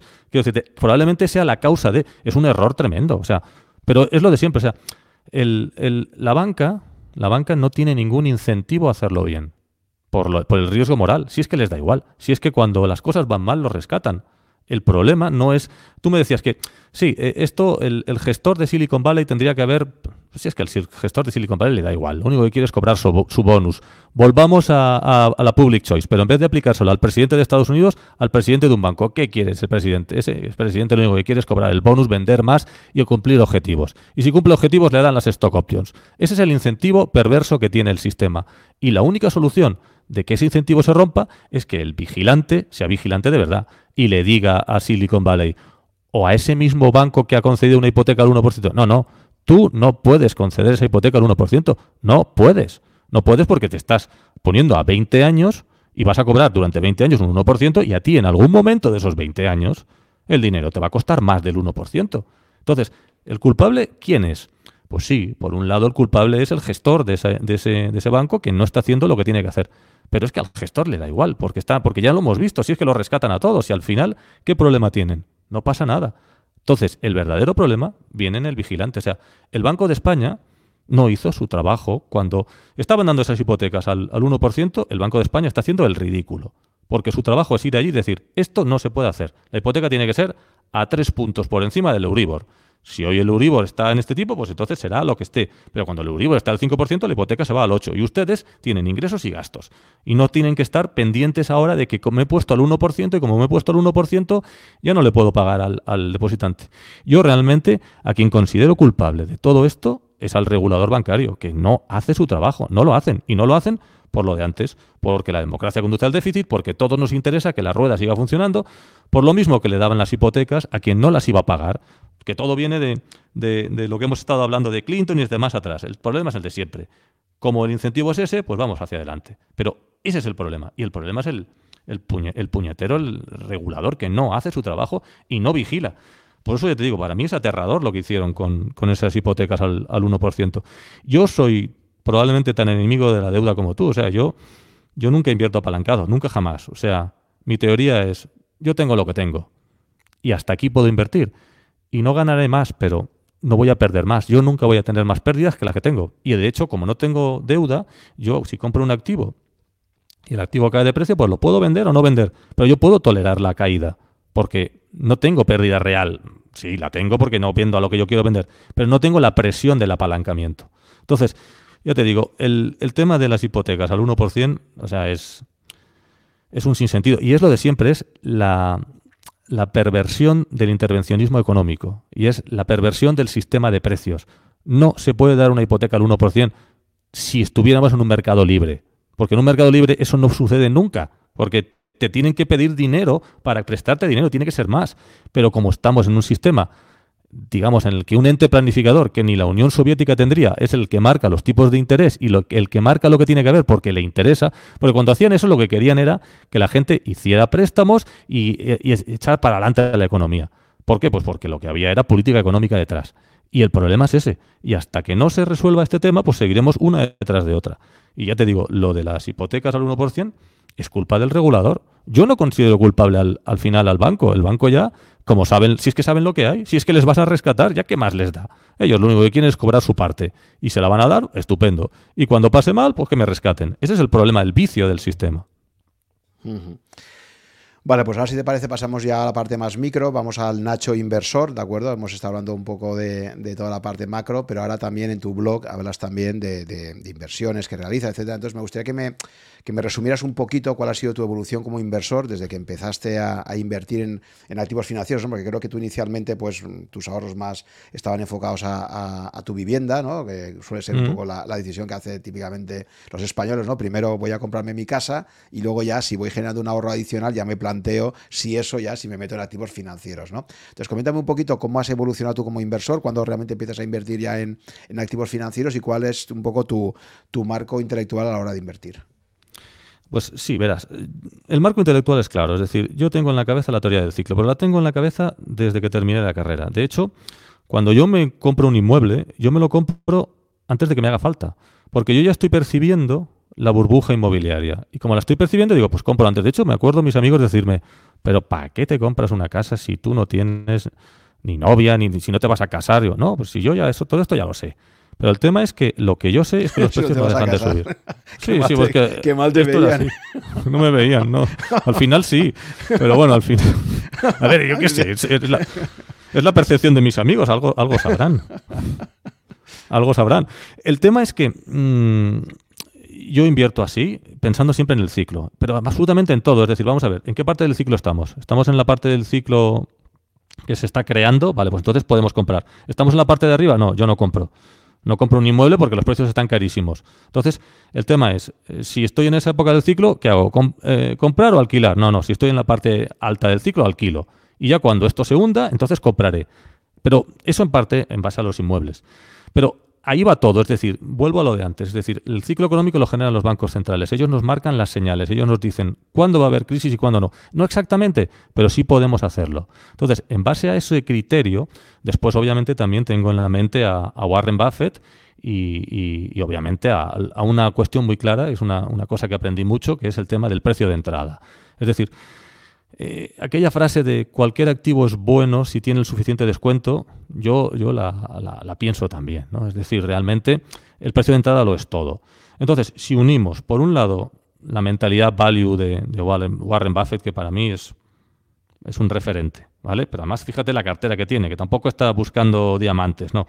Busca buenas cosas en momentos concretos. Entonces, si unimos el value, el value con la teoría del ciclo, entonces tenemos un, enfoque inversor, que digamos que de alguna forma se separa un poco del enfoque eh, ortodoxo. ¿no? El enfoque ortodoxo del inversor es indexate o no te indexes, compra acciones, lo que consideres o fondos, lo que quieras, y no vendas nunca.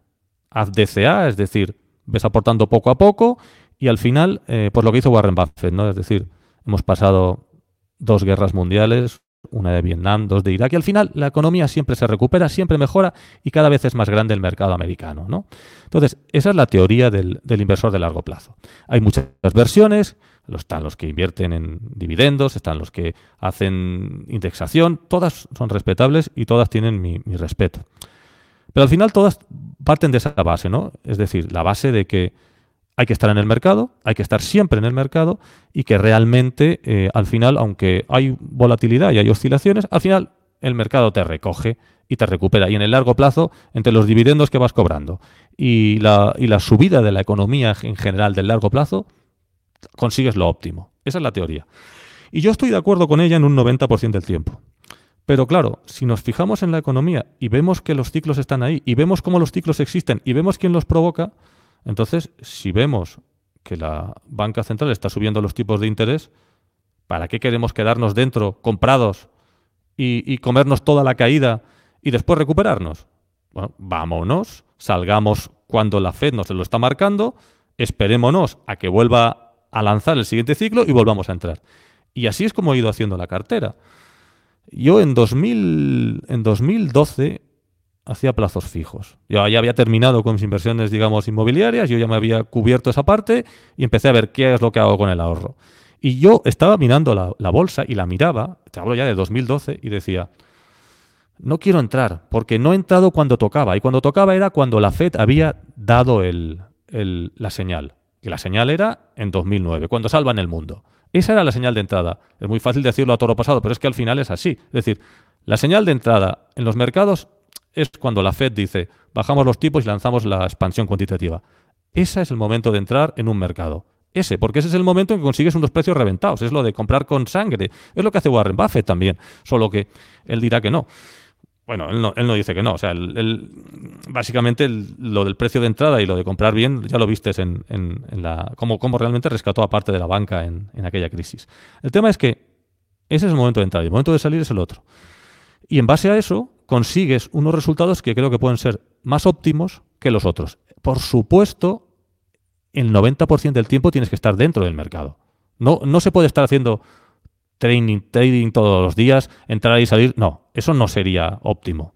Entonces, yo lo que, lo que hago en 2012, cuando ya, cuando ya el Banco Central, el ente, el ente Banco Central nos pone los tipos abajo, entonces dices, bien, tendré que invertir en bolsa, me están tirando hacia adentro. Sé que no es el momento todavía, porque no lo es. Yo en 2015 ya estoy comprando todo tipo de acciones, pero no estoy haciendo una cartera de largo plazo porque considero que está muy arriba. Y, y fíjate, 2015 hasta 2019 no, no vemos el, el asunto de, de, los repos overnights y tal. Pero entonces yo no pude crear la cartera porque no tenía los precios de entrada. Y yo tengo el dinero. Si quieres darme papel, dámelo con descuento. Si no, me quedo con el dinero. Eso lo tengo muy claro. Entonces, en base a eso, yo en 2015, pues por ejemplo, cuando te he hablado de Gavin Newsom, que es el, es el gobernador de California, lo conozco mucho porque yo, por ejemplo, invertía en, Pacific Gas. Pacific Gas es aquella que tuvo los incendios en California, que hizo entró en, quiebra en capítulo 11, y, fue entonces cuando la compré en capítulo 11. Y le hice algún dinero, aconsejado también por algunos inversores, en fin. El tema es que conozco a Gavin Newsom porque intervino y entonces me, me amargó un poco los, los beneficios. Pero bueno, me daba igual porque en realidad estaba comprando y vendiendo. Pero no pude crear una cartera como Dios manda porque no se podía. Entonces, pues bueno, pues iba comprando cosas de todo tipo, entraba en ampliaciones de capital, hacía todo tipo de cosas, pero no podía crear la cartera como yo quería crearla. Y la pude crear cuando al final, en 2019, bueno, en 2018 creo el blog, empiezo a decir, señores, eh, cuidado, estamos en, esta, en una época que esto llevamos mucho, mucho crecimiento, llevamos mucho tiempo y además eh, los precios están muy arriba, yo no voy a hacer una cartera. Entonces empecé a recomendar que hay que ir a liquidez poco a poco. Entonces es cuando nos encontramos con 2019, los tipos overnight, que es un, es un, es un escándalo tremendo lo que sucedió. Pasa es que la prensa o el público en general no lo vio, pero realmente estábamos a punto de una crisis. Pero en eso llega el coronavirus y entonces nos, metemos en una crisis brutal. Y entonces, bueno, pues eh, la Fed hace lo que hace siempre. Baja tipos, expansión cuantitativa y ahí cuando estamos todos encerrados, cuando estamos todos pensando en qué hacemos, es cuando yo me dedico a hacer una cartera. Y es cuando, por ejemplo, me compro BBVA a 268, o me compro Repsol a 660, o me compro Alba a 33.75. También me compré cosas en América, como por ejemplo Tor Industries, que es la que hace autocaravanas. Esa también. Después, si quieres, hablamos de los, inversores que conozco que me hayan, como por ejemplo, digamos, influido. ¿no? Después hablo de esta también compradas a 62 euros, o Coca-Cola European Partners, que las compré a 33,70, o Red Eléctrica, que la compré a 14 euros. Es decir, pude crear la cartera, porque tenía los precios, los precios que yo quería. Y encima me cuadraba todo, me cuadraba enfoque value, precios que están muy bien, por causas exógenas, unido, además, al ciclo económico, a que, la, a que la, los bancos centrales van a salvar el mundo porque, porque el mundo se está yendo al, al desastre con el coronavirus. Y es ahí donde compro las, la cartera. Y dejo, dejo madurar el ciclo. Y lo dejo hacer. Y es cuando viene la inflación y viene todo esto. Entonces empiezan las subidas de tipos. Y es ahí cuando empiezo a salir del mercado. Y es cuando en 2022 hago varios posts, alguno por ejemplo pues en el que decía cómo iba a caer la, la, bolsa americana durante 2022, que es lo que estuvieron haciendo los valores tecnológicos. Poco a poco, gota a gota, y, cuando te quieres dar cuenta estás enfangado. Entonces ahí es cuando empecé a vender acciones ya. Y todavía me quedan acciones porque no las he vendido todas. Pero ese es el enfoque al que le estoy dando. Y en este momento, pues estoy mayoritariamente en liquidez, pero no del todo, porque sigo vendiendo acciones. Me siguen quedando algunas acciones de las que hice en la cartera, ¿correcto? Pero ese es el enfoque de la, de la, de la inversión. Y te pongo el ejemplo de por qué trato de salirme un poco de lo ortodoxo de estar siempre invertido. Te voy a poner el ejemplo de BBVA para explicar la diferencia. Compré mil acciones, que no son muchas, pero voy a, voy a explicarlo con una sola acción. Yo compré una acción a 2,68 en 2020, en pleno fin del mundo. Bien, eh, esa acción la compro cuando nadie la quiere, como, como otras acciones que tampoco quería nadie. Esa la compro. Y dejo madurar al ciclo, la dejo subir y la vendí en 28 de febrero de 2023. La tuve casi tres años y la vendía 7.35.9. Aparte de eso, cobré un montón de dividendos. Porque cobré un montón de dividendos durante este plazo. Tampoco tanto, pero hice una operación verdaderamente espléndida. Es decir, a 2.600 euros le gané más de 5.000 euros en total. La operación es espléndida, es maravillosa. Pero es maravillosa porque la he hecho real. Si no vendo, no es real. Entonces, ¿a dónde voy con esto? Voy con lo siguiente. Si ahora lo que viene, siguiendo el ciclo, es una subida de tipos y viene una crisis, mi teoría es que volveré a comprar BBVA en 3.50. Pero entonces no compraré una acción, compraré dos. Con el mismo dinero que yo compré una acción a 2.68, la vendí a 7.35. Con ese dinero compraré dos acciones. Abajo otra vez, cuando, cuando la, la Fed tenga que salvar otra vez el mundo. Y entonces volveremos a dejar al, al mercado crecer. Entonces, ¿cuál es la diferencia entre un enfoque y el otro? El enfoque siempre invertido lo que hace es tener una acción, y la tienen siempre y, la volatilidad está ahí. Hoy vale 2 euros, mañana vale 7, ellos van cobrando dividendos, perfecto. Al final el total return es bueno, pero al final, como la economía siempre va creciendo, al final pues la acción vale más de lo que, de lo que pagaron por ella. Pero solo tienen una acción. Y es porque se van comiendo las caídas sistemáticas del mercado. Entonces, haciendo esto, evitándote las caídas, con el mismo dinero puedes aumentar. Esto de 1 o 2 es, es simplificar, porque podía haber sido 1,1 o podía haber sido 2,5. Pero a lo que voy con esto es a que realmente estar siempre invertido y comerte las caídas del mercado no es lo óptimo. Eso es lo que, digamos, eh, vengo diciendo en el blog pues desde hace cinco años o así. Ese es el enfoque, ¿no? Sí, vale. Eh, eh, ahora, ahora te voy a hablar de, un inversor que hacía lo mismo con acciones del Banco Popular, ¿no? que conozco de cerca. Él también jugaba esto, conocía muy bien el banco. Eh, recordemos, el Banco Popular era en su día el mejor banco gestionado, no solo de España, incluso estaba considerado que en el ranking europeo estaba el 1 o el 2. ¿no? Eh, un banco excelente ¿no? a nivel de gestión, los hermanos Weiss, tú recuerdas aquella época. ¿no? De repente ahí hay unos cambios en la gestión del banco, la importancia del liderazgo siempre, ¿no? y de repente ese banco que estaba gestionado excelentemente se empieza a gestionar, parece ser mal y tal. Y al final lo digo porque eh, esta misma operativa que tú estás haciendo con el BVA, yo conozco a alguna persona cercana que la hacía con el Popular, ¿de acuerdo? La lleva haciendo un montón de años con el Popular. Compro a tal, cuando suba mucho la suelto, la vuelvo a comprar cuando caiga, la vuelvo a soltar cuando sube, tal, tal, tal. Cuando el Banco Popular ya hay unos días por ahí que se pone ya con la acción muy, muy, muy, muy cerca de cero, pues de nuevo vuelve a comprar, ¿no? Lo típico de, bueno, voy a comprar porque esto pues eh, ya un poco más puede caer, esto solo puede que subir. Pero de repente la jugada es, de aquí me voy al cero, ¿no? Y, se queda pillado con bastante dinero. Entonces, quiero decirte que, como estrategia puede ser interesante, pero que pensemos que, o sea, yo creo que si hay una ley universal en el mundo financiero es que eh, todo tiene riesgo y, que va a haber siempre sorpresas y que, que tú crees que lo de la operación del BBVA la puede hacer N veces y a lo mejor la N más uno te encuentras con que de repente ese banco se va a cero, ¿no? No, no, por supuesto, por supuesto, pero a ver, yo he puesto BBVA como ejemplo. He puesto BBVA como ejemplo porque es un ejemplo concreto de un banco pero no he comprado solo bancos, he comprado todo tipo de activos y he comprado siempre diversificado. He comprado activos en España y he comprado activos en Estados Unidos y en Europa. Y no todo ha salido bien, ni mucho menos. Pero lo que estoy queriendo decir es que en el agregado hay que sumarlo todo. Es decir, no me, no me valen las acciones de BBVA, no. BBVA. De hecho, yo no estoy hablando de tradear BBVA como tradeaba este hombre popular. No, tradear es, es perder dinero, es una cuestión de tiempo, simplemente. No, yo estoy hablando de seguir al ciclo. Lo que pasa es que este ciclo ha durado tres años si el ciclo, si no hubiéramos tenido esta inflación, yo no habría vendido. Yo he vendido BBVA no porque ha llegado a un nivel, no. Yo he vendido BBVA porque la FED ha subido los tipos y a mí me ha marcado mi señal. Si BBVA hubiera estado en 5, la habría vendido igual.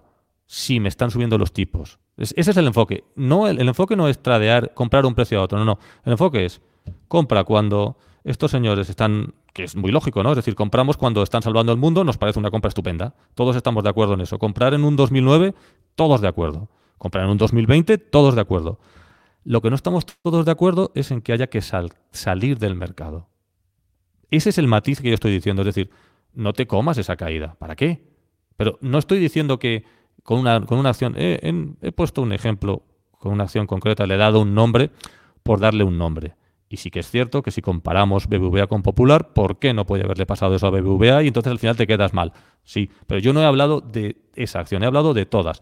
Mira, por ejemplo, también compré línea directa o también he comprado Paramount y no han salido bien. No han salido bien, pero al final no se trata de que salga una acción bien o mal. Se trata de que si tienes una cartera de 20 valores, alguno sale mal, sin duda. Eso es obligatorio. Pero el total de la cartera sí que te ha salido bien. ¿Qué es lo que ha sucedido? Y el total de la cartera sale bien si te diversificas y compras en ese instante. No, no digo que, este sea el sistema perfecto, mm, no, en absoluto, porque además te obliga a estar muchas veces en liquidez esperando y te puede, y puedes parecer muy tonto, o que te lo, porque, porque estás esperando y no estás sacando nada, está claro. Pero lo que sí que digo es que de alguna forma el hecho de estar siempre invertido y de comerte las caídas tiene algo de no preservar capital. Ahí es a donde voy no al caso concreto de BBVA, porque si comparamos BBVA podemos poner mil ejemplos, ¿no? Yo recuerdo, recuerdo a Bengoa, por ejemplo, que, que, o Duro Felguera, que en su momento fueron buenas empresas y mira en qué han acabado. Y alguna de todas ellas te puede pasar ahí, eso está claro. Pero no hablo de una concreta. Lo de diversificar es obligatorio, tanto espacialmente como, como digamos, sectorialmente. Eso es obligatorio y hay que hacerlo siempre. Incluso da igual Hasta incluso se puede hacer esto, mm, alguna vez creo que lo he comentado, esto se puede hacer perfectamente. Lo más conservador y lo más razonable del mundo, yo, yo lo considero así, es la indexación. Yo no me indexo porque tengo ese, ese, ese ego del, del, del, que del que cree que sabe, que a lo mejor sabe menos, ¿de acuerdo? Porque hay que ser muy humilde y, reconocer que, que, solo sé que no sé nada y que cuanto más aprendo, más veo lo que no sabía. Pero mm, independientemente de eso, yo creo que pueda vencer al mercado y en base a eso, por eso no me indexo. Pero para un inversor, con, digamos, un inversor base, un inversor que, digamos, tiene menos conocimientos financieros, lo que tiene que hacer es indexarse al, al SP. Y punto. Es decir, indexarse al SP, pero utilizando esto. Es decir, ¿cuándo empiezo a indexarme? En 2009. ¿Cuándo me voy? Cuando la Fed me sube los tipos. Ahora, en 2020, ¿cuándo entro? Cuando me bajan indexado, puro y duro, al, SP. Eso sería lo más, lo más coherente. Y ya te digo, a pesar de que yo tengo en, en un altar a, Warren Buffett y a, la gestión activa, y, yo pues, admiro a personas como, como Esteban Anz, ¿de acuerdo? hay muchos gestores a los que, a los que miro.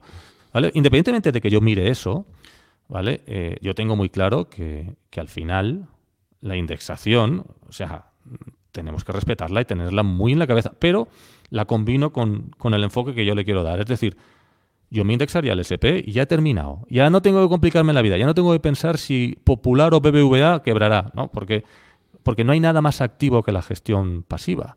Porque ellos me quitan del, del índice los populares, me los quitan ellos. Son ellos los que me los quitan. Entonces, ya me han quitado de encima las, las digamos, las cosas malas de, de la cartera. Pero eso sí, el SP también se cae, el Nasdaq también se cae, el IBEX también se cae. Entonces, si te quedas dentro comprado, aunque estés indexado, te vas a caer igual. Entonces, por eso yo parto de la base de que hay que intentar salirse cuando la FED te lo marca. Creo que ahí sí es, es, una posición la tuya controvertida, porque creo que de hecho incluso hay estudios, hay estudios que se han hecho comparando, diciendo, vamos a ver, eh, creo recordar que había un estudio que lo había hecho, que lo contaba un Sejo, ¿no? De, Indexa. Imagínate que tú fueras la persona que fueras capaz de predecir los puntos mínimos y máximos del mercado, ¿no? Y, entonces entras solo cuando estás en mínimos y te sales cuando estás en máximos y eres capaz de predecirlo, ¿no? Porque claro, una cosa es una tendencia macro y otra cosa es cuándo va a pinchar la burbuja, cuándo tal, o sea, en qué punto te sales exactamente, ¿no? Y creo que se hacían estudios competitivos, claro, si el tema es que cuando me salgo, cuando estoy en máximos, luego me quedo en liquidez y me quedo esperando a volver a entrar a que llegue al mínimo, pasa un tiempo donde ese dinero no está trabajando para ti. Ese dinero lo vas a tener en liquidez. Por ejemplo, pensemos desde el año 2010 hasta el año 2022, lo que Taleb dice que ha sido Disneyland Economics, o sea, hemos estado en Disneylandia. Y realmente hay toda una generación de inversores que, que, ahora, por ejemplo, en Twitter, Taleb ahora, eh, de lo que con los que más se está cebando es con toda esa generación de inversores supuestamente sofisticados, de empresas tecnológicas y de criptos y tal, que en el fondo pues dice que es una panda de pardillos porque durante más de 10 años pues han vivido en un entorno donde los tipos de interés estaban a cero y se creían que sabía mucha economía. ¿no? Eh, pero bueno, lo decía porque creo que se han hecho algunos estudios comparativos diciendo, imagínate que tú eres capaz de hacer el market timing perfecto. Pero claro, cuando te sales en máximos y te tienes que esperar hasta que vuelva a vuelvas a entrar en mínimos, durante todo ese tiempo, si no tienes alternativas de inversión razonable, te puedes tirar una década entera, como nos ha pasado una década desde el 2010 hasta el 2022, donde básicamente si tenías el dinero en depósitos te daban cero, bueno, no le sacas ninguna rentabilidad, y te tiras una década entera donde ahí la inflación anualmente te va erosionando ese ahorro que tienes, ¿no? Porque tú, claro, todo lo que no sea llegar a un 2% de, de, rentabilidad como mínimo, vas a estar eh, perdiendo capacidad adquisitiva con la inflación, ¿no? Entonces, claro, durante ese largo, esa larga travesía del desierto, eh, que tienes todo el dinero en liquidez, eh, ahí no le estás sacando ningún tipo de partido. No, no, no, no. Eh, eso es lo que te decía. Yo decía que haciendo esto puedes estar durante un tiempo, pues, pues eso, parado, sin hacer nada y perdiendo poder adquisitivo con la inflación. Eso está claro. Pero el tema es que las crisis económicas son más cortas que los, que los ciclos alcistas. Entonces, vamos a ver. 2009, mm, bueno, 2009 fue como fue. Pero realmente sería un punto de entrada. Muy fácil ahora, ¿de acuerdo? Y entonces ahí tienes la Disneylandia, que, que, como bien ha dicho Taleb. Pero yo, ya te digo, yo en 2019 me habría salido del mercado si hubiera entrado en 2009. Me habría salido porque estaban subiendo los tipos y pasaron lo del, asunto de los repos overnight. Y me habría estado fuera de mercado hasta 2020. Y habría entrado ahí. Y ahora me he salido del mercado. Me he salido mayoritariamente del mercado. ¿Y cuánto tiempo voy a estar? Pues no lo sé. No lo sé. Y probablemente tenga que estar un tiempo esperando. Y tendré que esperar. Y no, lo y no seré el, mejor, porque yo siempre pienso que el que intenta ser el mejor probablemente es el que, el que le sale bien o le sale mal, en función del sesgo de supervivencia cuando miramos después. Pero realmente yo no intento hacer las cosas como... No intento ser el mejor ni el óptimo. Intento hacerlo simplemente bien. Y haciéndolo simplemente bien, al final, pues tienes un resultado razonable. Entonces, ¿cuánto duran las crisis económicas? Si lo podemos ver históricamente. ¿Cuánto duran los ciclos alcistas y cuánto duran las crisis? Las crisis duran menos. Entonces, realmente, si tú te sales cuando la, Reserva Federal empieza a subir tipos y ya te está marcando que te tiene... Y cuidado, yo no estoy hablando de salir... Eh, ese día suben los tipos, me salgo. No, no. Yo entro y salgo en el modo DCA, progresivamente, ¿no? Es decir, creando la cartera. Y voy entrando, mira, todas estas acciones que compré no las compré.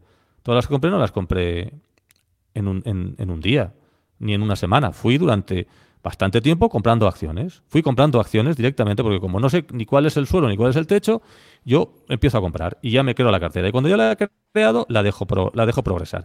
Y finalmente, cuando estos señores empiezan a subir los tipos, empieza a salir. Si yo me he ido saliendo de, cosas y algunas me he salido antes y han seguido subiendo y, me ha dado igual. ¿Por qué? Pues porque yo he hecho mi trabajo, lo he hecho bien, le he sacado una rentabilidad. Si yo he, multiplicado una acción por, por dos, es decir, si yo tenía 2.600 euros y he vendido por 7.300, y me estoy dos años parado y pierdo el 4% de esos 7.300, yo sigo perfectamente haciendo una operación óptima. Porque he comido todo el, he sacado todo el, todo el, digamos, toda la parte alcista del ciclo. Entonces, yo cuando la Reserva Federal me vuelva a dar la orden de entrar, pues yo volveré a entrar. Y entonces, pues me habré estado un tiempo en, liquidez, y es cierto, me habré estado un tiempo en liquidez y obligatoriamente habré estado perdiendo tiempo. Y habré estado perdiendo de tiempo porque la inflación está ahí y la habré perdido. Pero si yo miro el, neto de la cartera, pues sí, entonces tendré que decir, he estado dos años parado y he estado cuatro años dentro, entonces la media de los seis años está bien. He vencido la inflación los seis años y me ha salido. Y me he ahorrado la caída de tal forma que he conseguido ganar más de lo que habría ganado sin ahorrarme la caída. Esa es la, teoría. Que por supuesto no es perfecto, no, claro que no. Y no sabes cuál es el punto exacto, no, no lo sabes. No lo sabes, nunca lo puedes saber. Por eso, yo cuando vi que la Reserva Federal empezaba a hacer la subida de tipos, yo empecé a salir del mercado. Y cuando nos vayamos al otro extremo, empezaré a entrar. Ahora, este año 2023, se nos ha planteado cuando personas como tú deciden estar en liquidez, eh, hasta ahora teníamos únicamente depósitos, porque claro, entre estar con un depósito al 0% o estar comprando renta fija al menos 0,50%, pues estaba claro que la liquidez era mucho mejor. Ahora, la subida de tipos ha abierto un nuevo panorama donde, por un lado, algunas entidades, no todas aún, como tú decías, pero ya algunas están empezando a ofrecer rentabilidades muy interesantes, eh, del 2%, por ejemplo, TAE. Eh, entonces tenemos la opción de tenerlo en depósitos. Y también tenemos otras opciones interesantes como, por ejemplo, comprar directamente letras del tesoro, ¿no? Que ahora se han vuelto a poner de moda, esas colas en el Banco de España y tal, ¿no? O comprarnos fondos monetarios con renta fija de corto plazo, ¿no? En tu caso particular, ¿qué, opciones de, tener la liquidez prefieres? Eh, letras a tres meses. Letras a tres meses, ¿por qué? Pues porque yo tengo en la mente lo que sucedió en Grecia.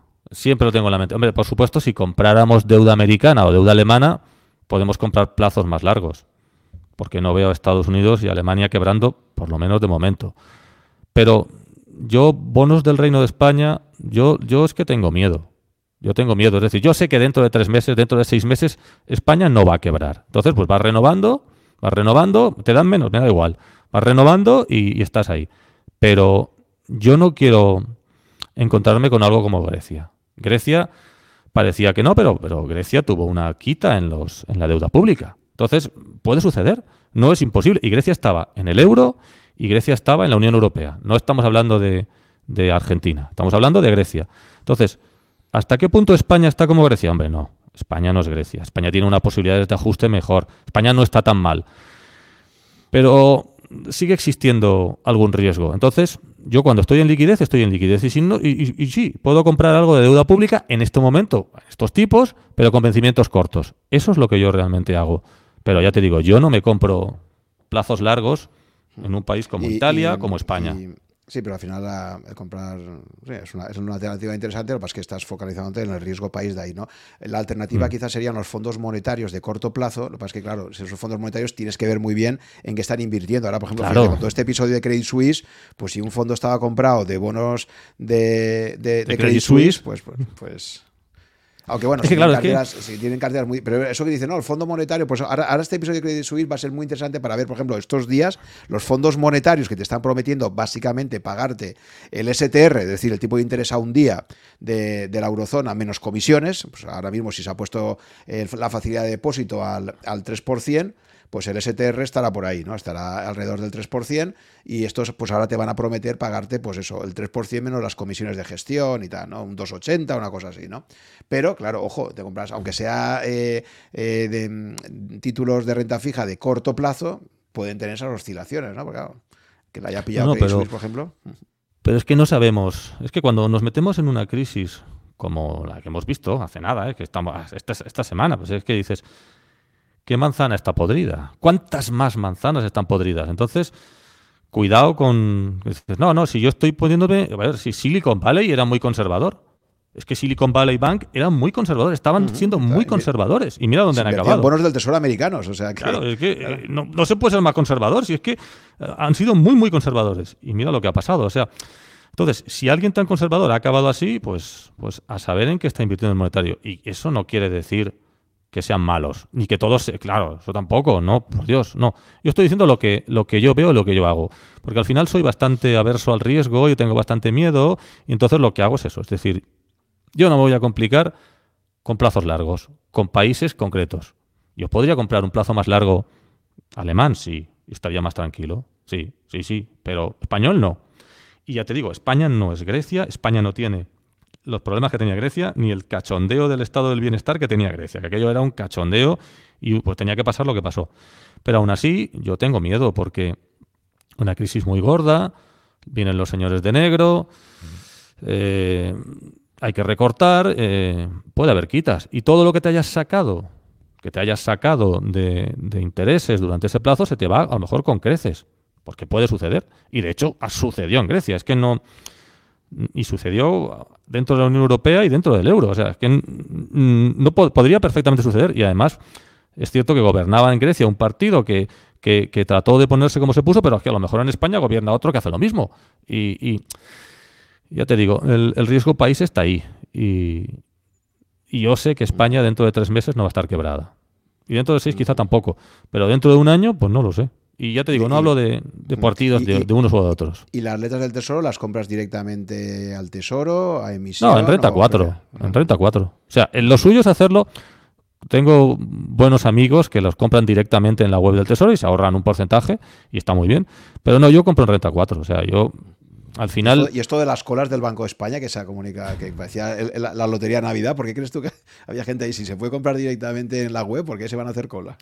Pues porque hay gente para todo. Y hay gente que no se mete en internet, y hay gente que no se fía, y, hay gente que va. Así es que es, es inevitable que el ser humano es así. Pero, pero realmente me parece un poco absurdo en esta época que, que lo hagan así. Pero bueno, no todo el mundo tiene certificado digital. No todo el mundo tiene, ¿sabes? y, hay gente que no lo tiene, hay gente que no lo quiere tener. Hay gente que no lo quiere tener y dice, mira, yo no tengo certificado, no tienes certificado digital, no puedes hacer eso. No pueden. Entonces, pues si no tienes certificado digital, por la razón que sea, porque los hay que consideran que, que no quieren tenerlo, que no quieren que les tengan controlados, o, porque directamente son personas más mayores que no tienen un control sobre Internet, pues al final acaba habiendo una cola. Quiero decirte, al final todo se vende. Entonces, una persona este más... Fenómeno, o este fenómeno suizo extraño de que a la gente le gusta hacer colas, ¿no? Porque es una forma de socialización. Se ha visto, o sea, es, una cosa alucinante, o sea, que pasaba en Suiza, no sé si sigue ocurriendo, pero me contaban esto, ¿no? Es decir, que, que la gente para hacer ciertos trámites eran aparentemente ineficientes haciendo largas colas, pero luego había un fenómeno detrás también de socialización inevitable, ¿no? De, oye, voy allí porque así converso con gente que tiene a lo mejor problemas de inserción social y tal, pues va con, y con los de la cola se pone ahí a, a, la charreta, ¿no? No, no, pero que está bien, o sea, que eso es, es, divertido, quiero decirte, se, pone, a ver, todos alguna vez hemos estado en alguna cola de esta, yo que sé, por ejemplo, si has tenido que ir a la agencia tributaria, eh, y vas a las 9, si haces lo que hace todo el mundo, al final acabas en una cola y, acabas socializando con las personas que están en la cola. Quiero decir, es, es normal, quiero decirte, tampoco es tan anómalo, tiene su, tiene su lógica, pero ya te digo, mm, con la tecnología que tenemos ahora y los medios que tenemos ahora, mm, yo no lo veo, pero bueno, a ver, es que por eso se vende todo. Porque hay personas que no, no utilizan eso y siguen teniendo. Pues, pues, pues, hay personas que no tienen tarjeta de crédito. Y, dices, no puede ser, pues sí, hay personas que no tienen tarjeta de crédito y pagan en efectivo.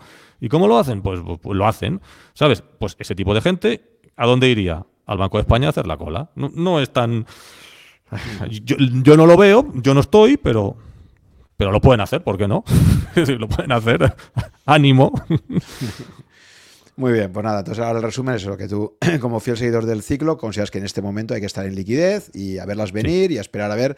Eh, tenemos mañana esa reunión de la Fed, que va a ser una reunión dificilísima, porque claro, ahora de repente pues eh, están compitiendo. Si ya la Fed tiene siempre un problema mucho más complicado que el Banco Central Europeo, porque por lo menos en Europa oficialmente solo hay un único objetivo, inflación cerca del 2% a medio plazo. En Estados Unidos ya se les complica de entrar porque siempre tienen el tema de objetivo de inflación, que también, por cierto, nos han copiado lo del 2%, ya lo han concretado.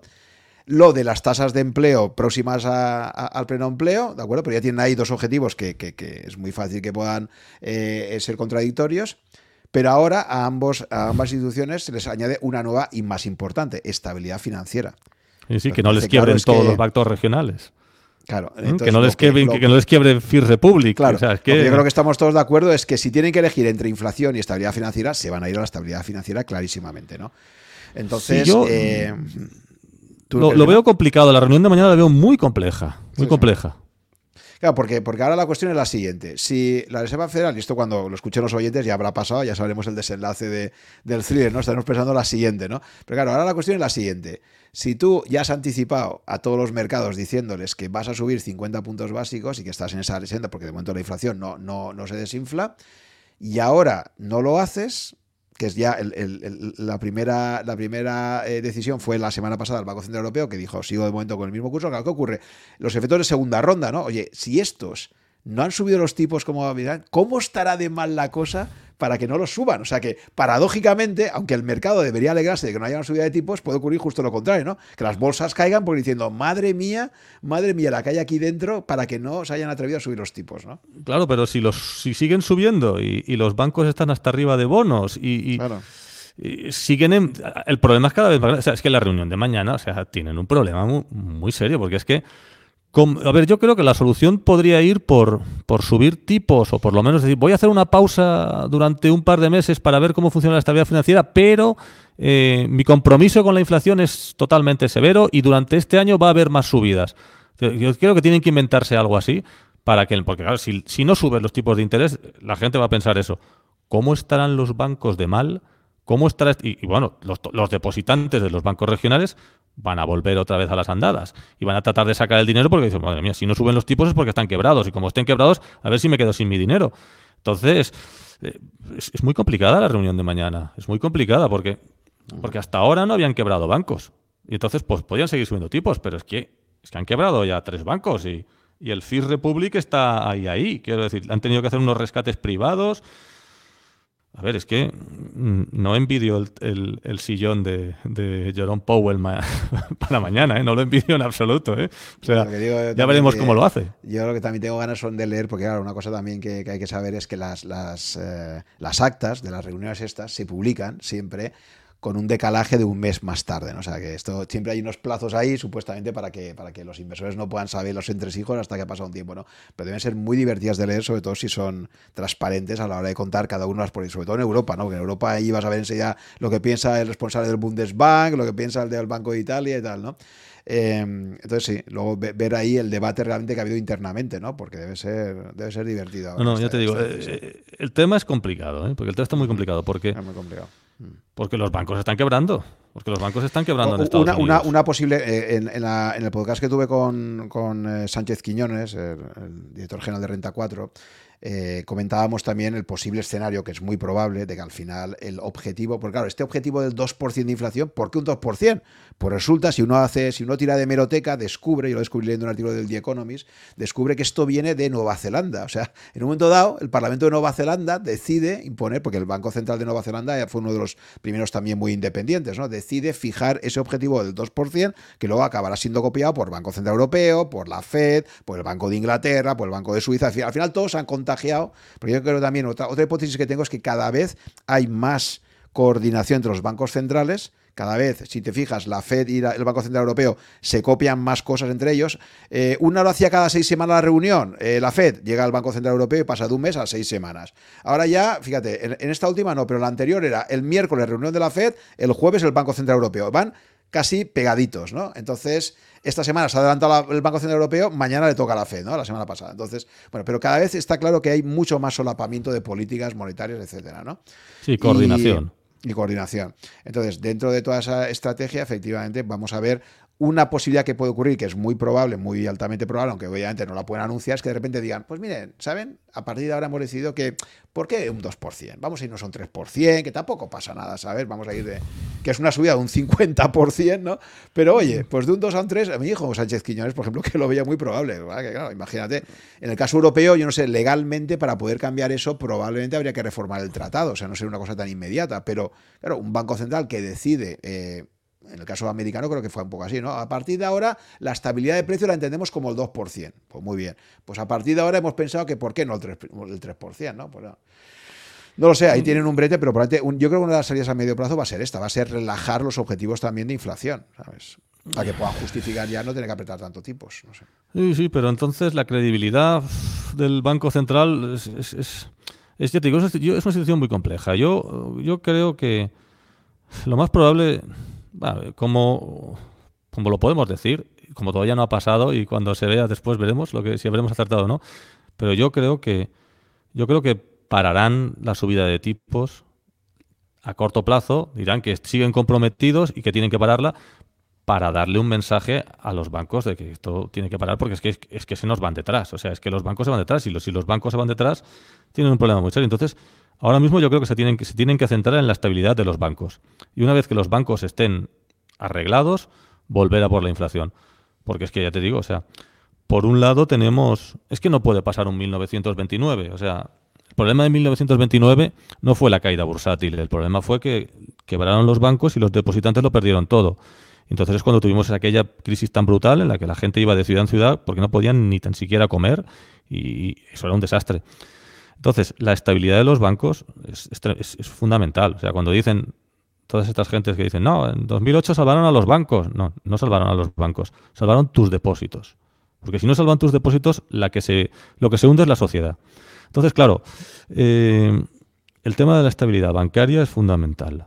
Y entonces tienen que hacer algo. Tienen que hacer algo porque, porque, porque han quebrado tres bancos, el First Republic está muy mal y, hay más bancos eh, que están mal, quiero decirte, están, están muy estropeados. Y si van quebrando bancos en cadena, al final acabaremos en uno sistémico. Y eso no puede ser. Entonces. Bueno, ya mm, hemos tocado uno con Credit Suisse. A ver, es que por definición, todas las entidades que están extraordinariamente apalancadas, o sea, bancos que te permiten prestar el 99% de los depósitos que, tienes, pues es que estructuralmente una, una, empresa que trabaja con esos niveles de apalancamiento, lo que dice Taleb, ¿no? O sea, por definición vas a acabar quebrado, porque es que el riesgo que estás asumiendo con esa operativa es, es brutal, ¿no? Pero bueno. Vale, eh, Nacho, si te parece ya para, finalizar, me gustaría que me comentaras eh, qué libros te han impactado más. Eh, o sea, Screening the Game. Dime, no, no, no los que tú recomendarías así de forma teórica, sino aquellos que, si puedes, incluso los has releído, los has subrayado varias veces, te has vuelto a ellos. ¿Cuáles crees que son los libros que, para tu visión económica y financiera, han tenido una mayor influencia? Mira, por un lado, hay un libro que, que es una novela, que es Todo un hombre, ¿vale? Que, es de Tom Wolf, que en teoría no tiene mucho que ver con la economía, aunque sí que habla de, cómo las cosas salen bien y salen mal.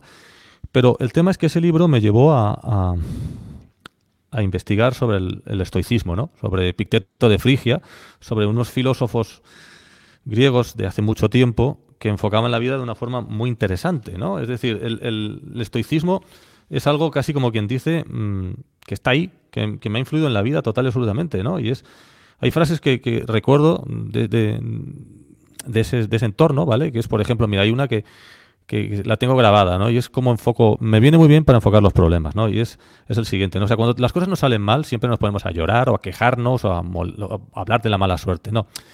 Hay una frase clave que, que, tengo en la cabeza grabada y es aquella de que las dificultades son las pruebas de Zeus que nos pone para que demostremos nuestra valía. Es decir, cuando tenemos problemas, no tenemos que culpar a nadie, ni complicarnos la vida, ni, ni ponerse a llorar, no. Nos tenemos que levantar y pensar cómo resolverlo.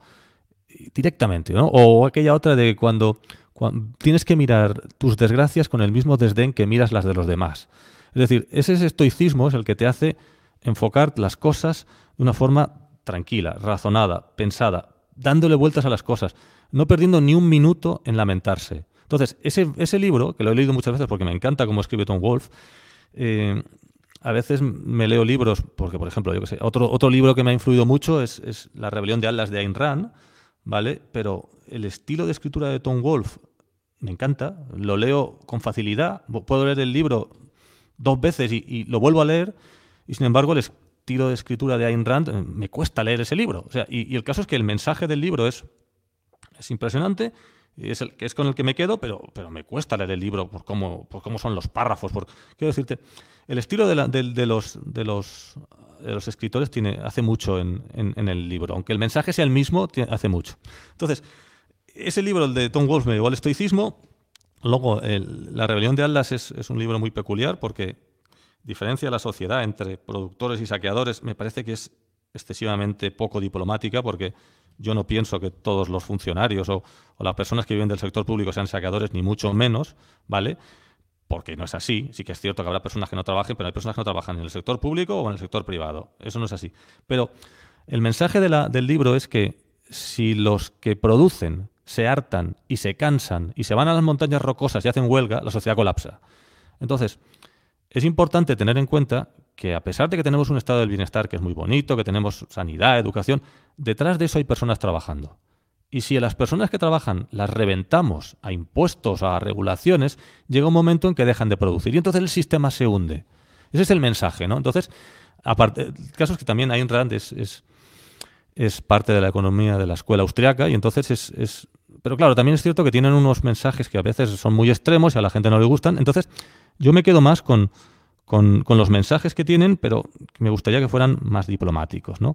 Después también Antifrágil de Taleb también es, es un libro que, que me ha impresionado, aunque ese es el, del último que quería hablar, porque antes de eso también tengo que hablar de, de, la, teoría del ciclo, que Mises, el hombre, pues me, leí la teoría básicamente con un libro de, de, Luigi Mises, pero no la acción humana, ¿eh? la acción humana también es muy interesante, pero el tema es que ahí entiendes cómo funciona el ciclo. Y entonces el ciclo te hace pensar cómo tienes que invertir. Para mí ese, ese, libro es fundamental, pero más que nada para, para poder enfocar toda la inversión, toda. Creer que hay un ciclo y creer que está ahí y que lo tienes que, lo tienes que enfocar. Y después, ya te digo, después eh, el democracia en, déficit de, la public choice me hace entender cómo funciona el mundo realmente. Y ya no solo el mundo, porque eh, sí, o sea, aquello se aplicaba para, para, para, que entendiéramos por qué los políticos actúan como actúan. Pero es que la public choice te sirve para entender por qué Silicon Valley actúa como actúa.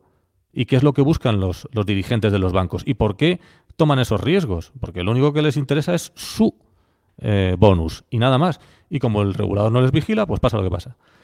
Y finalmente hablo de antifrágil, porque yo antifrágil lo leo cuando ya teóricamente ya tengo una formación y Antifrágil de Taleb y otras mm, me hace pensar. O sea, lo de Taleb eh, me hace, me hace ser más humilde, me hace pensar, me hace darme cuenta de que las...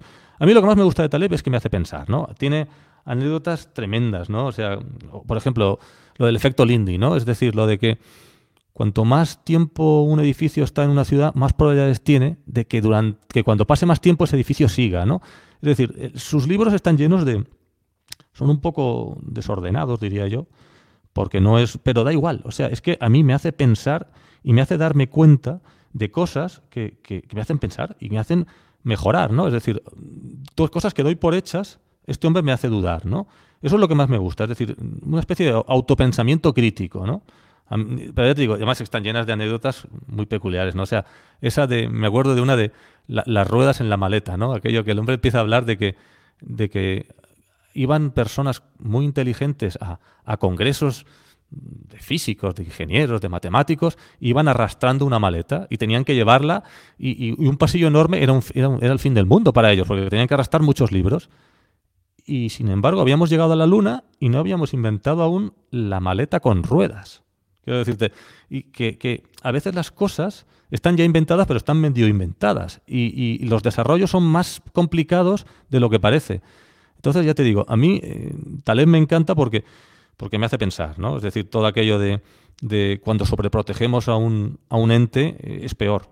Es peor porque como es lo que hemos hablado, es decir, como con, con, el tema de los rescates, ¿no? De Mario Draghi. Mario Draghi lo que ha hecho es hacer más frágil a los estados europeos. Porque como los rescató, como les dio dinero, no tuvieron que ajustarse. Y como no se ajustaron, siguen con el mismo problema de siempre. Y siguen ahí, pero para a más largo plazo. Y todo eso es lo de que el estrés, quitarle el estrés, que, no haya tensión, todo eso que hemos hablado, cuando eso desaparece, en realidad eres más frágil. Y cuando consigues, es lo de la crisis griega. La crisis griega aquella que, que un funcionario fue despedido y sin embargo su hermano era taxista y, le habían caído los ingresos, pero el taxista no estaba nada preocupado y el funcionario estaba medicado en depresión, porque ahora qué hago, si yo era no, sé hacer nada, porque yo, sin embargo el funcionario, el, taxista le decía, pues no pasa nada, si yo vivo en, este caos, vivo eternamente, entonces yo ya me he acostumbrado a este caos, si, si me pasa esto, pues hago lo otro, si me pasa lo otro, hago lo otro, y esa antifragilidad es la que le permite, digamos, salir adelante. Entonces ya te digo, esos serían los, los, los libros que, que, yo tengo en mente. Ya te digo, el ciclo, y luego el ciclo, la Public Choice, y luego Taleb. Y luego esos otros dos libros que ya te digo, que el estoicismo, ya te digo, me, me eh, es mi filosofía de vida. Quiero decir, pues Taleb también está muy influido. Eres el primero que, que escucho que, que, ha llegado al estoicismo a través de Tom Wolf, la verdad, me, ha sorprendido. Sí, sí, sí, sí. Eh, no sé si has leído todo un hombre. O sea, la, la, la, novela Todo un hombre. He leído varias, pero justo esa no. He leído La hoguera de las vanidades. la hoguera de las vanidades es muy buena. Eh, la de los astronautas, ¿cómo se llama? La de, la de lo que hay que tener, lo que hay que tener, que lo hicieron la película también. O sea, que todas estas, sí, sí. La verdad es que pues he leído varios suyos, ¿verdad? He leído varios suyos, pero justo este de, de todo, un hombre, creo que no. Yo, recomiendo ese libro, porque ya te digo, y, y a, es a raíz de ese libro en donde yo acabo en el estoicismo. Fíjate, es, peculiar. ¿eh? peculiar luego, además, de, además de, este libro, ¿has leído alguno de estoicismo que ahora están tan de moda, como por ejemplo las memorias de Marco Aurelio o Séneca? las tengo que leer, pero me, he leído, me he leído un, a Epicteto, pero no me he leído las memorias de Marco Aurelio. Pero al final. Eh, hay que indagar en ello y, seguir, y seguir, porque ya te digo, es una filosofía muy, muy interesante. Mucha gente la, ve como, conformista, ¿vale? Porque al final es acepta las cosas como son, ¿vale? Hay un punto de pero no, no, no, no, no, es en realidad es un enfoque absolutamente pragmático, es decir, eh, sé feliz con lo que tienes, no, no con lo que no tienes. Quiero decirte, el enfoque del estoicismo, a mi modo de ver, es, es ya te digo, es, es maravilloso. O sea, es, a mí me ha cambiado totalmente la vida. Bueno, eso y, otros enfoques, ¿no? Ver, ver, ver situaciones desgraciadas en, personas, en, enfermedades, y todo eso es lo que te hace enfocar las cosas de otro modo, ¿no? Pero realmente el estoicismo para mí es, es, ya te digo, o sea, es mi filosofía de vida es esa. Es decir, ya te digo, yo cuando leí lo de, lo de las dificultades son las pruebas de Zeus para que demuestres tu valía, me quedé pensando y dije, claro, ya está bien de lloriquear, ¿no? Ya está bien de decir, no, es que hay, yo no he tenido la suerte que ha tenido aquel, o yo es que no sé qué, o es que aquí hay desigualdad. déjate de tus problemas, olvídate de llorar, concéntrate en resolver tus problemas. Haz lo que tengas que hacer tú. No, no busques excusas, no busques problemas. Demuestra tu valía, que es lo que, lo que viene a, a expresar esta filosofía. Entonces ya te digo, yo me lo tomo todo con calma, trato de hacer las cosas así y cuando tengo un problema lo que me concentro es en cómo resolverlo, no en ver las causas de o por qué estoy así o por qué, mira, el vecino aquel no tiene ese problema, pues tendrá otro. Entonces, ya te digo, esa filosofía de vida es, ya te digo, es, peculiar que haya acabado a través de, ese libro, porque ya te digo, yo me leí La hoguera de las vanidades y entonces como me gustó, pues me compré ese, ese libro de, de todo un hombre y ya te digo, o sea, es para mí es es mejor que la verdad de las vanidades, miedo lo que te digo. O sea, pero bueno, eso es mi opinión, claro, por supuesto. Pero te lo recomiendo. O sea, si, si, lo encuentro por casa, te lo, te lo busco y te lo envío. Porque la verdad es que yo ya me lo he leído. Pues es, es, fundamental. Sí, sí, está muy bien. yo también tuve en mi época Tom Wolf, y la verdad es que el hombre sabe, sabe escribir eh, y enganchar escribe muy bien. relatos. Hay unos libros que, que no reconozco que he leído, ¿vale? Porque si lo reconozco, entonces quedo mal, porque ya parece muy comercial pero compararía, ¿de acuerdo? Compararía con el estilo. Es decir, no, no con lo que dicen, sino el estilo. Mira, lo diré. Eh, el código da Vinci de Dan Brown es, es lo que es, ¿vale? Eh, lo que realmente explica cómo fue la historia, bueno, bien, vale, casi me creo más lo de la Santísima Trinidad que lo de lo que realmente explica Tom Wolfe, eh, perdón, Dan Brown. Pero el estilo de escritura es increíble. Cómo te agarra, o sea, cuando un libro te agarra y no puedes dejar de leer, me da igual que esté hablando de de, la vida de Jesucristo o que esté hablando de, de, lo que sea. Da igual. Cuando algo te agarra con esa, dices, mm, este tío es un genio. Es decir, ¿cómo escribe este hombre? ¿no? Entonces, eso con Tom Wolf me pasa, ¿no? Es decir, ¿cómo escribe este hombre? O sea, es que no puedo dejar de leer. Y eso no me pasa con Ayn Rand, ya te digo. que es la prueba, efectivamente. Al final es que no tenemos que ir ahí a, tener lecturas que para quedar bien con el intelectual de turno, no es lo que realmente tú hay libros que los coges y como tú dices, te enganchan, te atrapan y es la prueba de que el libro ha funcionado fantásticamente bien, ¿no? Es un poco también, en el mundo gastronómico también se habla de eh, placeres culpables, hay por ahí un podcast que dice, cuéntame ese, esa comida que vas a comer, esa marranada que tomas, que sabes que es un mierda, pero que te encanta, ¿no? Que te encanta, ¿no? vamos ahí con, no, te voy a contar la comida eh, que queda bien o no, cuéntame esa marranada que te encanta tomarte, que sabes que, pero, pero la disfrutas, ¿no? Enormemente. Sí, mira, yo te, mira, te voy a contar la mía. Mira, yo cuando voy a Madrid, que soy un enamorado de Madrid, yo voy a Don Calamar o yo me hago el bocadillo de calamares. Ya sé que es un topicazo, ya pero yo me siento en la Plaza Mayor. Me siento en la Plaza Mayor con las vistas de Plaza Mayor. Es que esas vistas no tienen precio. Y además tampoco es que salga caro. Y me hago un bocata de calamares, que no puede ser más turistada eso. Pero, pero, o sea, para mí es lo más grande. Y ya te digo, y es, es muy sencillo. No es, no es, es que yo que te digo, cuando vas a un sitio vas a una ciudad, tienes que hacer primero la turistada. No, eso hay gente que no, me he ido a viajar y, me he convertido en uno más. No, no, vamos a hacer la turistada, que a eso hemos venido aquí. Y si nos da tiempo ya haremos otras cosas, ¿no? Pues sería algo así, ¿no? Es decir, primero hay que hacer el eso. Y ya te digo, yo, ¿cómo escribe Tom Wolf? O sea, es que me, me, fascina. Ya quisiera yo escribir así, quiero decir, o sea, yo, es que ya te digo, es, es, es, mágico, ya te digo, y Dan Brown también, y eso que no tiene nada que ver una cosa con la otra. Y sin embargo, ya te digo, Ayn Rand, que ha escrito un, un libro que dicen los americanos que es el que más les ha influido después de la Biblia, y sin embargo, yo me lo leí casi por obligación. Es decir, porque había que leérselo y había que. Pero es que me costó leerlo. O sea, es que me costó. O sea, es que me costó porque el estilo de escritura no es la misma y a mí me costaba. No me divertía, no lo disfrutaba. Luego el mensaje decía, no, si el mensaje está muy bien, si estoy de acuerdo, sí. Pero es que no puedo con él. O sea, es que no puedo. Recomiendo a la gente que se lea la, ¿Sabes lo que, lo que también pasa? Es que cuando vas a traducciones de libros, al final también dependes mucho de la calidad de traducción. Por ejemplo, ya te digo, o sea, eh, en el caso de Taleb, yo he tenido la suerte de poderlo leer en inglés. Eh, y bueno, ya te digo, le he regalado libros en español a gente que me dice, bueno, pues no es para tanto y tal, claro, pero es que no es para tanto porque la traducción es infame, ¿no? O la, famoso, la famosa traducción de Benjamin Graham, ¿no? De su clásico El inversor inteligente, bueno, aquello era demencial, o sea, entonces, uno de los problemas que hemos tenido en España, quizás en los libros de Tom Wolfe ha sido superventas, no, porque ahí ya la propia editorial se preocupa de hacer una traducción buena porque hay muchos libros en juego, pero todos estos libros financieros eh, de tiradas cortas, uno de los grandes problemas que tenemos, el drama es, es leerlos en español, ¿no? Traducidos, porque... Sí, no, a ver, si, la traducción es, es mala... Al final el mensaje no es el mismo. Llega un momento en que hasta cierto punto se pervierte el mensaje, entonces mm. no le ves el mismo interés. Pero vamos, ya te digo, yo, yo he sufrido para leerme La rebelión de Aldes y mira que es un libro, ya te digo, que se supone que es un libro capital y que... Y que pero yo lo digo abiertamente, o sea, es que el que quiera, el que quiera que entre en la Wikipedia, se lea el resumen y, tiene el mensaje y no se, no se, no se traga todas las páginas que tiene, vamos. O sea, es que lo recomiendo, vamos. O sea, lo mismo que recomiendo leer todo un hombre de Tom Wolf.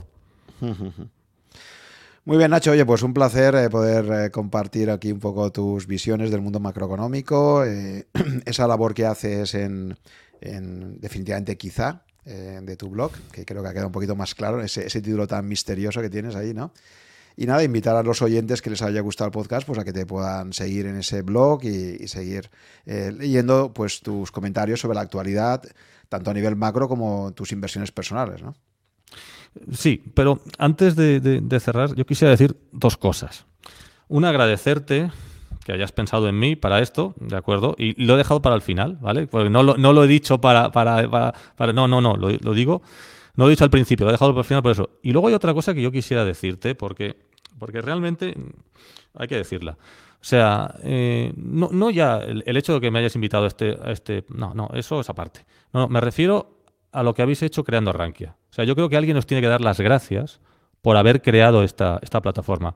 Porque es que realmente es una ya te digo, mm, hablo de gracia, o sea, no, pero no hablo de, dicho así de un modo, no, no, hablo de un modo total, absolutamente sincero por lo que habéis creado, por la cantidad de contenidos, de calidad, de objetivos, lo que puede realmente crear ese, ese, digamos, esa web. Lo que hay detrás es, increíble. Y lo que consigues con ella, las personas que conoces, las, las cosas que consigues aprender, o sea, Y, ya te digo, mm, eso normalmente el usuario no, no, lo dice, porque no lo dice, pero bueno, eh, que menos que, que, ahora que básicamente te tengo aquí y que te lo puedo decir, ya te digo, yo creo que de algún modo alguien os tiene que agradecer lo que habéis hecho y lo que estáis haciendo por la educación financiera de los españoles, ¿vale? Porque es que, ya te digo, yo pienso que el Estado cada vez está dejando de lado eso y al final las personas tienen que formarse fuera de, ¿vale? Y Rankia es un sitio en el que se puede hacer y que realmente aprenden mucho. Entonces ya te digo, yo eso te lo quería decir y te lo podía haber dicho al inicio de, esto y así parecía que, que, que, digamos, mm, aquello del argumento sándwich, ¿no? Para iniciar una conversación, una cosa buena, luego una mala, una buena y así. Al final, no, no, no. Lo he dicho al final para que no fuera argumento sándwich, para que no condicionara nada el, inicio, ¿no? Yo te digo, yo considero que realmente es que hay que hacerlo, ¿eh? independientemente de todo hay que hacerlo y hay que daros las gracias por lo que habéis montado. O sea, porque es que... Mm, y, ya no se trata de el retorno que yo personalmente haya podido obtener. No, no me refiero a mí mismo. Me refiero a lo que realmente habéis hecho por este país, en el sentido, por la parte financiera, por la parte de los inversores de este país.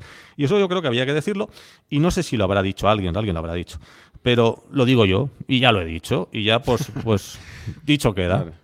Muy bien. Oye, pues muchas gracias, Nacho. Es verdad que hemos cumplido ahora 20 años, pero lo que quiero decir es que Rankia también eres tú. Es decir, Rankia es una comunidad y que al final la clave de una comunidad no es unos fundadores que ponen las primeras semillitas, sino que al final todo el mundo suma participando en los foros, teniendo un blog como el tuyo. Decir, que esto todos somos iguales. Es, el trabajo, es el trabajo de muchísima gente. Juan, todos, todos somos iguales, pero unos más iguales que otros. Y a partir de ahí, algunos tienen más méritos que otros. Y yo lo tengo muy claro y yo quería decírtelo. Ya está. simplemente quería decírtelo. Creo que has hecho algo increíble, habéis montado algo realmente increíble, que vale muchísimo. Y yo creo que hay que daros las gracias porque sí, pues la gente os felicita. Ah, enhorabuena, muy bien, 20 años, sí, pero no están diciendo la palabra. La palabra gracias no la están diciendo, que es la que hay que decir. Enhorabuena también, por supuesto, porque, porque eh, volvemos al efecto Lindy, ¿no? Y cuanto más años dure, más probabilidad de que dure más tiempo todavía, por supuesto. Pero no, hablo tanto por enhorabuena, sino por el. Yo quería enfocarlo en el gracias por lo que habéis hecho por los españoles. ¿Tú sabes la cantidad de gente a la que habéis ayudado gracias a esto? Infinita. Y si yo he puesto parte de eso, pues algo habré puesto. Pues bien, pues, pues me alegro. Pero, pero ya te digo, te tenía delante. Eh, y lo quería decir. Y ya, ya está, ya lo he dicho. No, lo digo más. pues mis gracias también, Nacho, por, por eh, haber elegido Arranque también como tu, sitio de publicación y tal. Y ya digo, esto al final es una cosa que, que, todos, con un granito más grande o más pequeño, pues estamos aportando ahí, ¿no? Me ha faltado hablar de, de, los, de los inversores, usuarios de Rankia a los que tengo, digamos, los que he aprendido mucho, así que los citaré rápidamente, gente como Borgevi, como, como Berebere, como Solrak, eh, quiero decirte, como Chusca, como... Eh, hay muchos que, se me escapan, como, como Divan o como... Hay muchos, muchos usuarios que, que, están ahí y que, como Manolog, que, es un genio de los fondos, que, decirte, como J. Torres, o sea, hay muchísimos, muchísimos que quería citar más, que fuera a citar, porque si no, me oyen y no les he dicho nada y no he hablado de ellos, pues mal. Porque ya te digo, al final aquí todos aprendemos de todos y yo he aprendido de muchas personas y de las que he citado he aprendido. Entonces quería decirlo también porque en Rankia se puede aprender muchísimo. O sea, tú entras y empiezas a... O sea, es que la cantidad de, el capital humano que hay dentro de la web es increíble. O sea, tú entras ahí y, empiezas a aprender cosas de gente que ha escrito hace 10 años o hace 15 años y están ahí y están accesibles a todos. Entonces, ya te digo, eh, yo creo que un inversor puede aprender mucho solo con entrar en esa web y, empezar a, bichear cosas y ir buscando cosas. Ya te digo, está, está muy bien. Por eso te he dicho todo lo que te he dicho antes, vamos, por eso te lo quería comentar. Pero quería eh, citarlos, nombrarlos, porque si no me van a decir que, no he nombrado a las personas que dentro de Rankia, de las que he aprendido mucho. Entonces, lo quería citar más que fuera durante un instante solamente. Muy bien, Nacho, pues venga, hasta otra ocasión y gracias. A ti. Gracias por llegar hasta el final de esta conversación. Espero que te haya gustado y hayas aprendido algo escuchándola. Ya sabes que si estás interesado en estos podcasts, puedes suscribirte a mi blog, que está en rankia.com barra blog barra such, y ahí te iré comunicando, si estás suscrito, por correo electrónico, las novedades cada vez que se publique un podcast nuevo o que organice quizás un webinar con algunos invitados. También te agradeceré si te gustan mis podcasts que pongas un comentario o un me gusta en alguna de las plataformas disponibles tipo Apple, Evox o YouTube para ayudar a descubrirlo a otras personas con intereses similares a los tuyos. Muchas gracias por tu fidelidad, si me sigues desde hace algún tiempo y si me acabas de descubrir, espero que te resulte interesante y que puedas escuchar algunos episodios más. Nos vemos en el próximo capítulo.